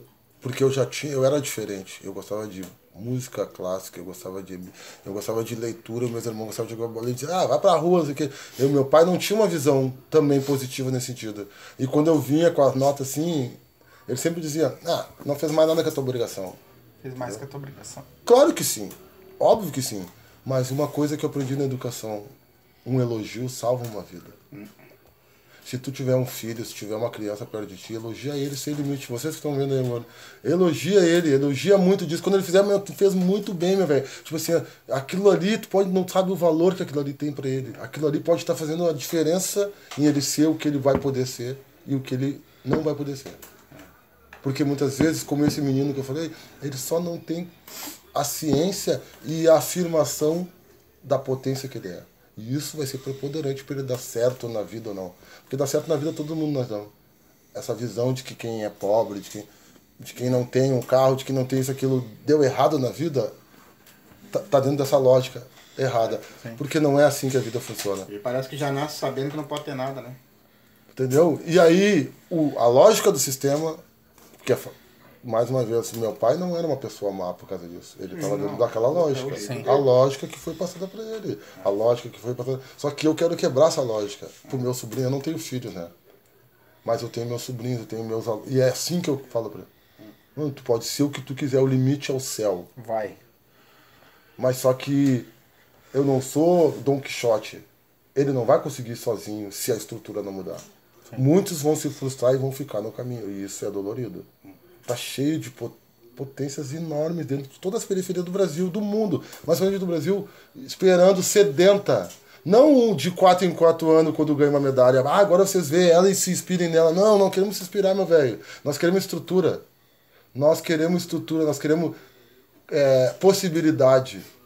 Tem é isso gente. que vai fazer a diferença. Para todos. Isso aí devia inspi- inspirar eles, né? Não nós aqui embaixo, né? E mais uma vez, qual é a lógica? A lógica é do funil. Os que passar, a gente vangloria. Os que não passar, a gente demoniza dizendo que É. vocês são perdedor. E é assim, vocês não conseguiram porque vocês não se dedicaram. Vocês são, vocês são fracos, vocês não, se, vocês não tiveram... E é isso, é a lógica é essa que o sistema quer. Que quer que o, que o jovem da periferia. Ou que ele acha que só a academia vai transformar a vida dele, porque se ele não tiver uma formação acadêmica, ele não vai ser ninguém. Se ele não tiver um emprego que pague X, ele não vai ser ninguém. A própria lógica que eu já vi muito doloridamente vendo na televisão pessoas que são que são oriundas da Restinga, que alcançaram a- uma questão auge. social, profissional, que é mérito, mérito totalmente deles, Dele. porque também ninguém corre por ninguém, Sim. e quando uma pessoa corre, ela não deve nada pra ninguém. É questão da consciência. Se ela não tem isso, meu velho, não é cobrar dela, não, tu tem que dar de volta. Não, tu dá dar de volta se tu entende que tu tem que dar de volta. Se tu acha que tu é um outsider, que tu conseguiu tudo sozinho, que tu quebrou a barreira e tu ficou, fica assim então, meu velho, mas tá errado. E aí quando ele vai na TV, ele chora ou vai e fala assim, Ai, graças a Deus eu não moro mais lá na Restinga, porque eu consegui, como se sair do teu lugar é vencer na vida. E quem ficou lá atrás é perdedor. A lógica estabelecida é essa. É. Quem está na periferia é perdedor.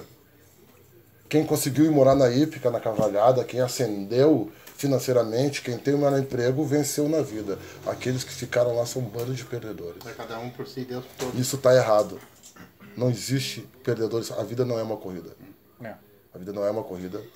Não existe Quem essa vai história. chegar primeiro?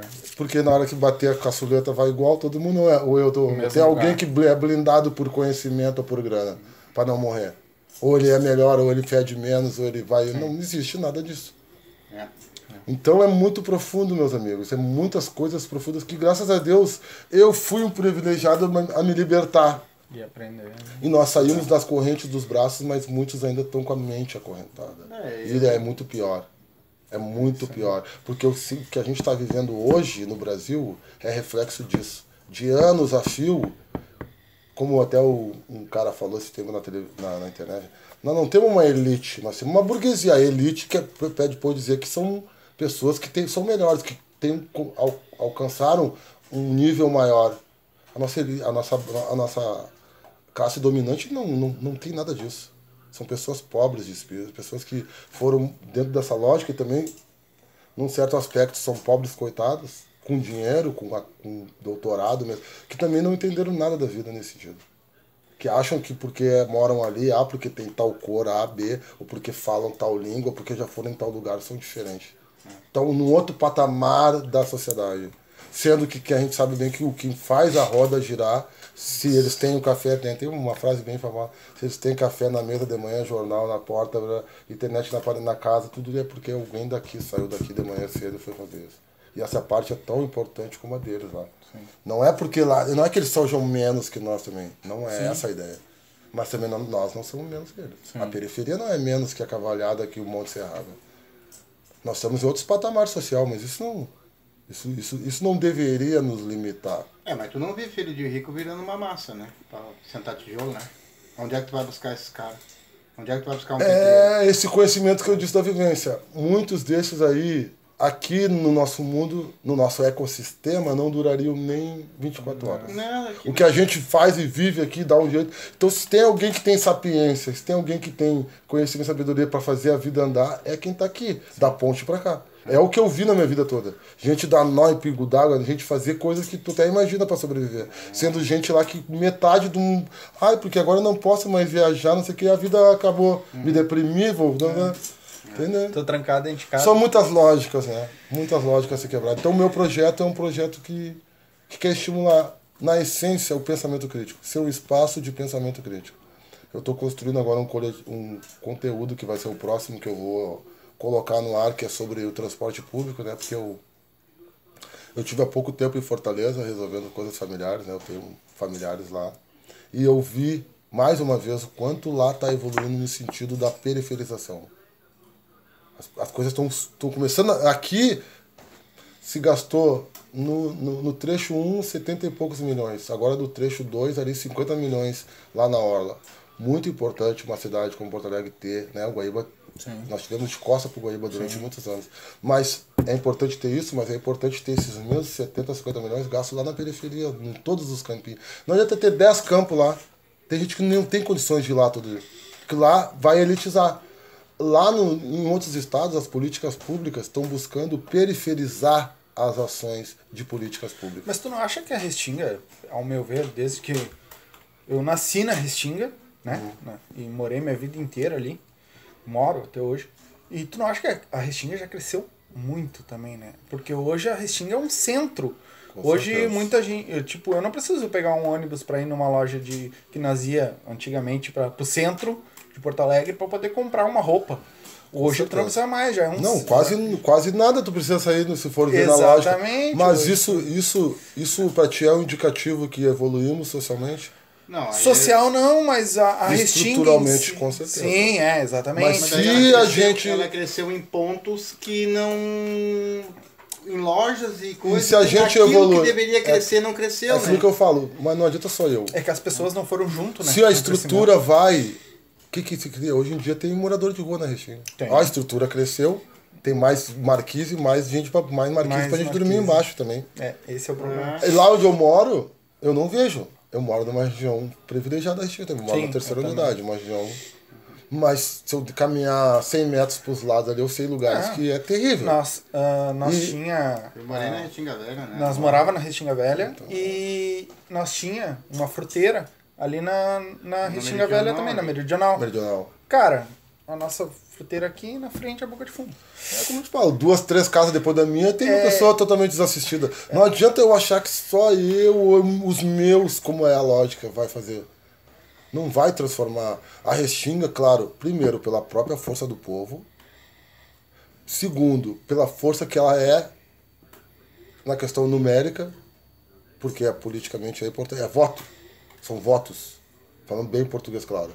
Segundo, é, nós tivemos um privilégio. Um privilégio dentro do desprivilégio. Nós fomos, nós, parte da Restinga foi fruto de um- uma urbanização formatada, onde sentaram, pegaram um lugar e ó, vai ter uma rua aqui, coisa que muitos lugares não tem. Muitos lugares foram crescendo, crescendo, então a desestrutura é até maior. A Restinga tem muitas coisas positivas. Eu não estou aqui também dizendo Sim. que. Ao contrário, eu acredito na periferia muito. E acredito que a Restinga, com certeza, é um lugar também privilegiado em muitos aspectos. E a maioria dos empreendedores que eu vejo desse, desse pessoal, claro, agora tem uma, uma outra loja que veio de fora, uma, Uhum. né? Mas a maioria, se tu for olhar, é tudo daqui. É. Foi o pessoal daqui Gente que acreditou. aprende, é, Aqueles, perdedor, pensar- aqueles perdedores que ficaram, que eu te falei. exatamente. As pessoas têm essa visão de quem ficou é perdedor. São aqueles perdedores que ficaram e acreditam, não, eu vou acreditar nisso. Eu vou acreditar. E isso é vai ser- muito importante, claro Mas que tu quer é. ganhar dinheiro botando um negócio, é no meio do pobre. É. É. É, É o no meio do pobre. Porque o rico, que nem nós ali, a fruteira, tá, não deu certo, não deu certo, fez o papel dela o Mas tempo que teve que ficar. também, né? A pandemia aguentou, atrapalhou muito, mas é que nem eu digo assim, ó. O rico não, tá, não vai numa fruteira que nem a minha. Ele vai no Zafari. Não, e outra Né? coisa, a gente tem que pensar na questão quantitativa. Quanto maior o número de pessoas que tu possa Mas- atingir, vamos dizer, se tem 10 pessoas, se 5 entrar no teu bar, tu, o teu bar tá se tá mantendo. A gente chega tem muita gente. Tem gente pra todos, tipo assim, tem muita gente. Se tu for cortar o cabelo, tem muita gente pra cortar o cabelo. Se tu for vender gás, tem muita gente pra comprar gás. Se tu for fazer alisamento, se tu quiser, se for consertar a geladeira, vai ter. Então, Mas tu não precisa de ninguém de fora. até tu falou a questão da droga, por exemplo, os caras da boca aqui não precisa que gente venha de fora comprar droga. Não, Porque tem gente só tem daqui, gente só daqui mantém a Ah, boca ótimo. funcionando, entendeu? Exatamente. Só daqui tu mantém o teu bar funcionando. Não precisa ninguém vir da cavalhada comprar a fruta tua, entendeu? Não, não, não. Não, a Restinga nesse sentido, com certeza. Não, a periferia, a periferia da Restinga, nós temos com certeza muitas coisas é, é, virtuosa, virtuosas, mas que a gente também tem que ter um pensamento crítico. Não foi Sim. Nada foi dado. Sim, nada foi dado. Foi tudo conquistado, claro. conquistado. Com muito Tudo- suor, E né? ainda tem muito para se conquistar. Mas para chegar nisso a gente tem que mudar esse monte de coisas que eu falei. Sim. E a contribuição do coletivo Ponte é ser um, uma- um grão de areia nisso. Mas que esse grão de areia faça parte de um todo. Sim. E que a gente Que que, eu consiga também, porque isso também é uma forma de eu, entre aspas, vender o meu trabalho, porque eu sou educador social. E, e isso é o que eu quero mostrar, que na educação não escolar, e por isso que eu escolhi ela, existe uma gama de possibilidades de acesso aos jovens que eu posso, por exemplo, trabalhar num projeto que um professor não tem nem condições, porque ele tem 40 para atender. Ele tem que pegar ele tem que ter, ele tem que dar performance. Quando um aluno vai para a escola, ele tem que dar performance. Outra coisa que eu execo na educação. Eu acho que a educação é muito importante, estudar é muito importante. Mas tem até um videozinho na internet que mostra ali os carros do, do início do século e os carros de agora. Mostra os móveis do início do século e mostra os móveis de agora. Mostra a escola do início do século. É a mesma Mesma de agora, o mesmo formato. Não evoluiu, né? A gente tem que quebrar. Não as paredes em si, mas quebrar. Ressignificar muita coisa no formato. O que, que é instruir? E começa por isso. Sim, tipo, o mundo evoluiu de uma maneira e o, e o estudo ficou estagnado, né? Como é que os outros países fazem? Como é que eles têm? Eles têm tutores, gente dentro de todos os processos escolares que estão o tempo todo filtrando talentos. Esse menino aqui, matemática, algoritmo, vamos encaminhar. Pra... Olha ali, olha, olha a elasticidade daquele menino, daquela menina, olha como ela se. mo- Vamos investir, vai encaminhar para um. Mas quem é que vai para Sojipa lá? Sabe que na, na- no último. uh, teve um, um, um irmão nosso que ele veio aqui ele é Não é? Professor de educação física, né? Ele trabalha em academia e ele falou exatamente isso, que tem a mai- tem outro, nos outros países a criança vai fazer que aqui no Brasil não tem. Se tu for olhar, tu não tem um professor numa escola dando salto com vara, um treino de salto com vara, tu não salto em distância, corrida, não, é Toma uma toma bola a bola e e vai jogar. Falando pra ti assim, tu pode ser isso. Não, tu já fala assim, eu já ouvi isso. Ah, mas tu não acha que tu vai conseguir fazer isso, né? Me falaram sobre o conceito tu- telar. tu treina Mas tu, não, a mas tu não acha que tu vai te eleger, né? Como quando eu trabalhava assim, mas tu não acha que tu vai. Quando eu comecei a trabalhar em projetos, mas tu não, tu não acha que tu, tipo assim, as pessoas matam na. Matam E aí- na raiz as questões. E ele falando de outros países, que ele estuda muito, muito, muito sobre isso, e ele falou, cara, tu vai num. Um, vamos botar o Japão, né? China, Japão. Cara, o, tá a criança no, fazendo educação física, o professor passando e ele com uma pranchetinha aqui, ó. Bah, aquele ali correu bem. Bah, aquele ali é um potencial pra isso. Ó, vem, é chama a isso. família, ó, eu vou dar uma bolsa pra ele, Vamos ele vai estudar e ele vai trabalhar e ele vai treinar isso aqui. É. Como nos Estados Unidos a questão. Eu não gosto muito desse comparativo de país, porque cada país. É um sistema, é um- né? Nasceu, que, é como uma planta, ela é. No, no- esse comparativo as pessoas fazem, ele é, ele é, ele é esdrúxulo, não tem como ter patamar, entendeu? Cada país construiu-se dentro da própria história. Uhum. Sim. Mas a gente pode trazer exemplos positivos que funcionam em alguns lugares. Isso é Exatamente. positivo. Isso de focar na questão da educação é o básico, né, mi- meu velho? é o mínimo. Se tu investe na educação, no esporte, na cultura, tu vai ter menos criminalidade, tu vai ter menos evasão escolar. Se tu não... Agora, se tu é o paliativo, tu dá uma bola lá. Ah, Quantas bolas tem, professora, na escola? Ó, tem uma e a outra tá furada. Quando a cancha, como é que tá? A cancha tá toda. Não, então não, daqui não vai sair só os outsiders. Vai ser só aqueles fora da régua, aqueles altamente. com a mente blindada que vai dizer, não, eu, eu vou ser. Eu gostei disso, eu quero Nós fazer estamos isso. falando de estrutura. No Japão e outros países, esses países são tão longe da nossa realidade que são super desenvolvidos. Mas vamos trazer outros emergentes como nós. Eles investem no quê? Nessa pluralidade do acesso. Se tu tem uma estrutura, é, só vai assim, ó. Aí depois tu vai pra universidade, aí tu se forma lá, tu- aí depois de lá tu vai ser estudante, tu vai, tu vai continuar o teu, o teu talento, se tu quiser, tu vai continuar. Mas nesse processo, a vida do jovem já mudou. Ele já não tentou pro crime, ele já não ficou no subemprego, ele já, não, ele já criou. E dali em diante, o que, que vai ser pra nós todos pouco aí? Aí a trajetória individual, entendeu? Aí é a escolha do cara. Mas o mais importante dali já. Como essa história das escolas sem. sem as escolas, ele- eles. ele- é um. É um. Tem até uma que diz assim, a plantinha chega lá, a mãe tá levando a criança pra escola, que é uma plantinha, e a professora tá. A professora é uma, uma tesoura. Muitas vezes os professores são tesouras que estão matando os tesouros. Não por falta, não por má vontade ou porque elas. Não! É porque não é entendido a estrutura. Porque o jovem, ele tem que chegar lá. Ele, ah, ele- eu tive amigos meus que eram 30 tipo assim, ah, isso aí não vai ser nada na vida. Isso aqui não vai ser nada na vida. Não, ele só não vai ser o que tu acha que ele quer, quer, quer ser alguma coisa na vida.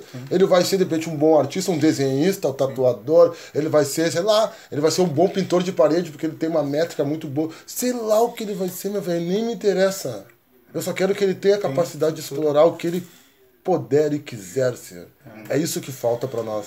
Porque a maioria morre sem nem ter e nem chegar perto da metade do potencial que ela tinha. Sabe que eu admiro muito uh, o meu professor, o meu sensei, né, de karatê, que eu comecei com ele, eu tinha 13 anos de idade, a gente começou. Isso é uma coisa que ele tem muito com ele, que assim, ó, não existe criança, ah, muito professor, ele é educador social também, e ele, muito professor pega, tu não serve pra lutar.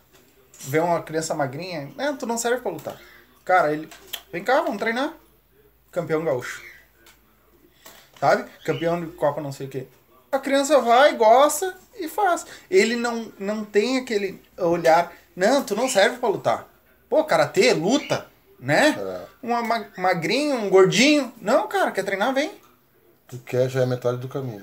A Exatamente. metade nem quer. E a estrutura vamos lá. precisa, Tanto que um ele um teve. jeito, né? E se não for um atleta, pelo menos vai ser a, Vai a ser um cidadania. guri a cidadania é mais importante. Ela corre por trás de tudo o tempo todo. A Exatamente. cidadania é o que a Exatamente. gente mais precisa, que eu te falei.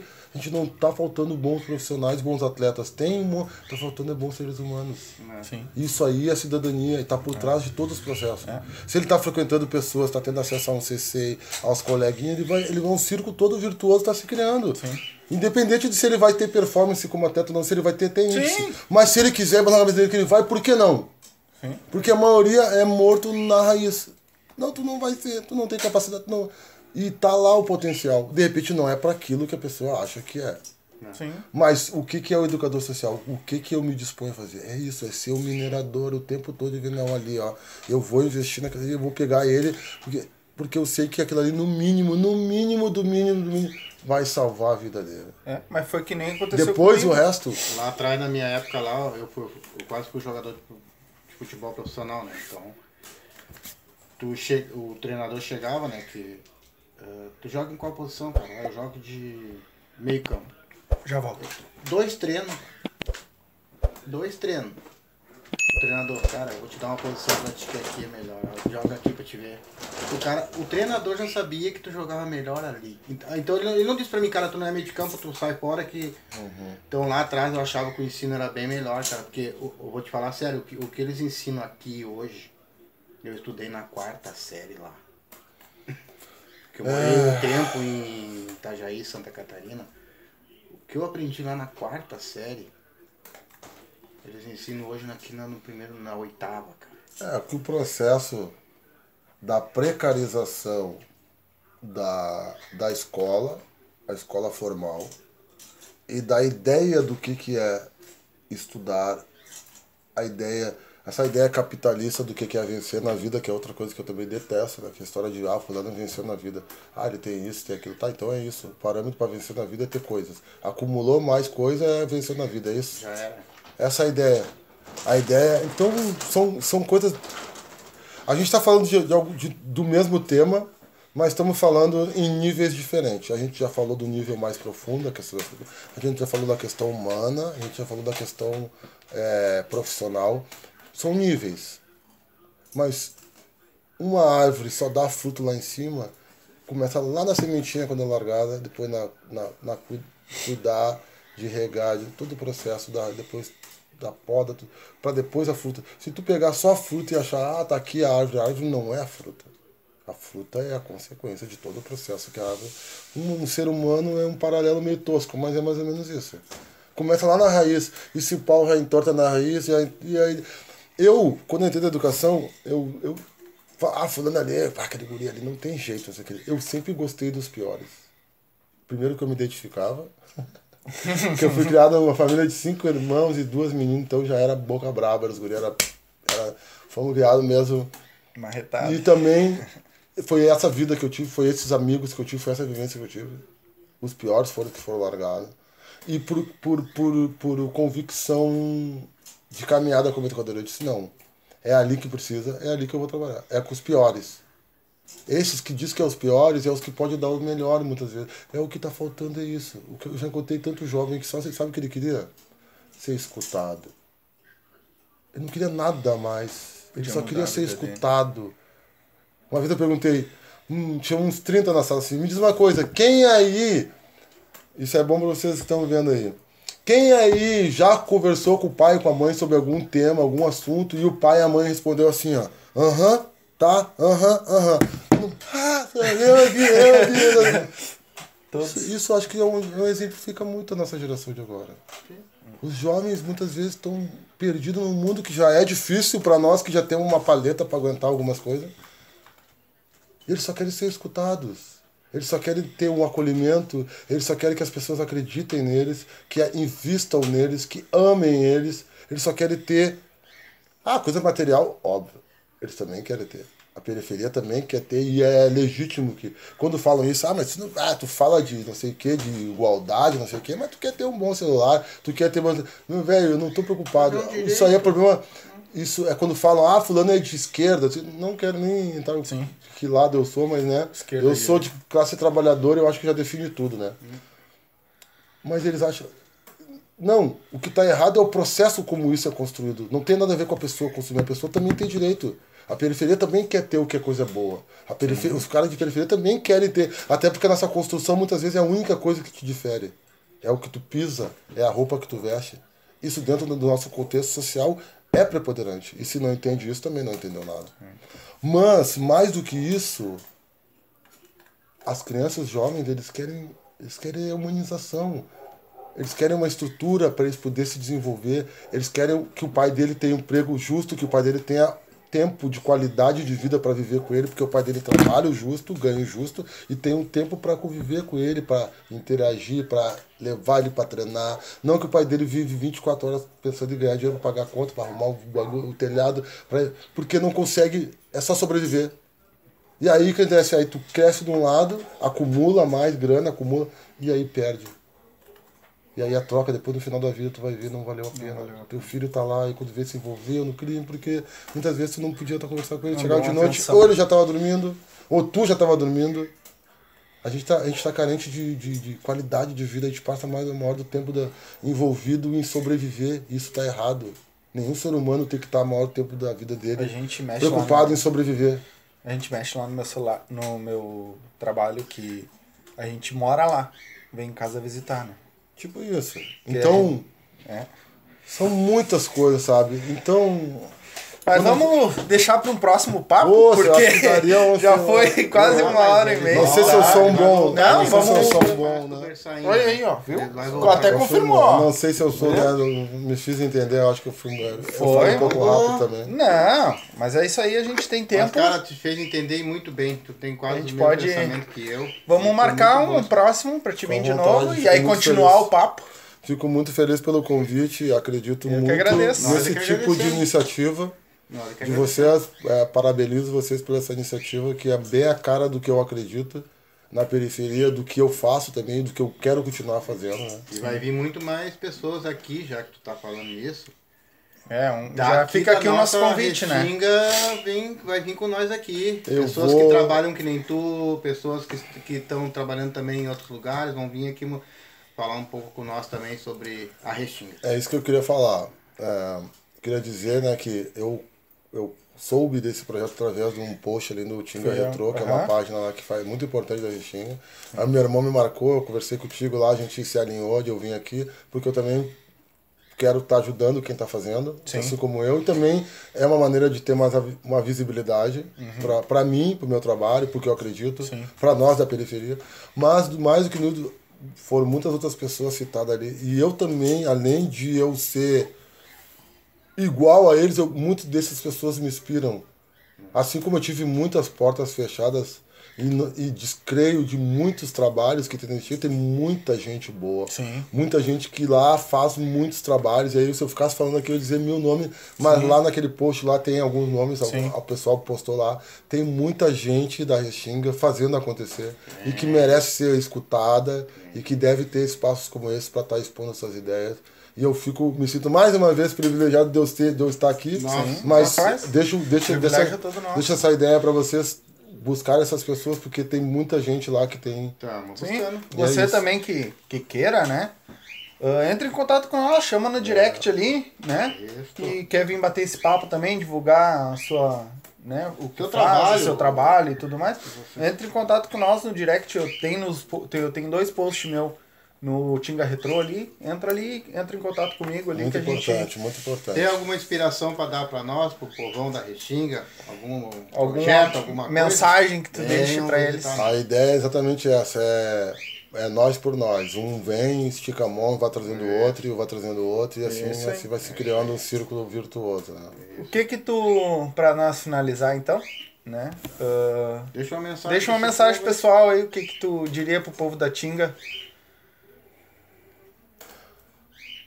Primeiro, meus sentimentos, assim, por muitas pessoas, muitos, né, assim como eu, moradores que perderam seus, seus, seus familiares, amigos, trabalhadores, muitos trabalhadores da Restinga durante a pandemia aí seguraram Sim. o balanço com teleentrega, questão trabalhadores da saúde, é, pessoas que trabalham no transporte, colocaram a sua vida em risco para os trabalhadores daqui continuar fazendo a roda girar lá É. e muitos perderam familiares, então eu, graças a Deus, não tive esse dissabor, graças a Deus meus familiares todos estão bem, então me solidarizo, né, deixo aqui meus sentimentos para essas pessoas, acho muito importante É, mas a gente sabe que o que aconteceu não foi só uma pandemia, foi muita coisa errada, então. E tem muita coisa errada acontecendo.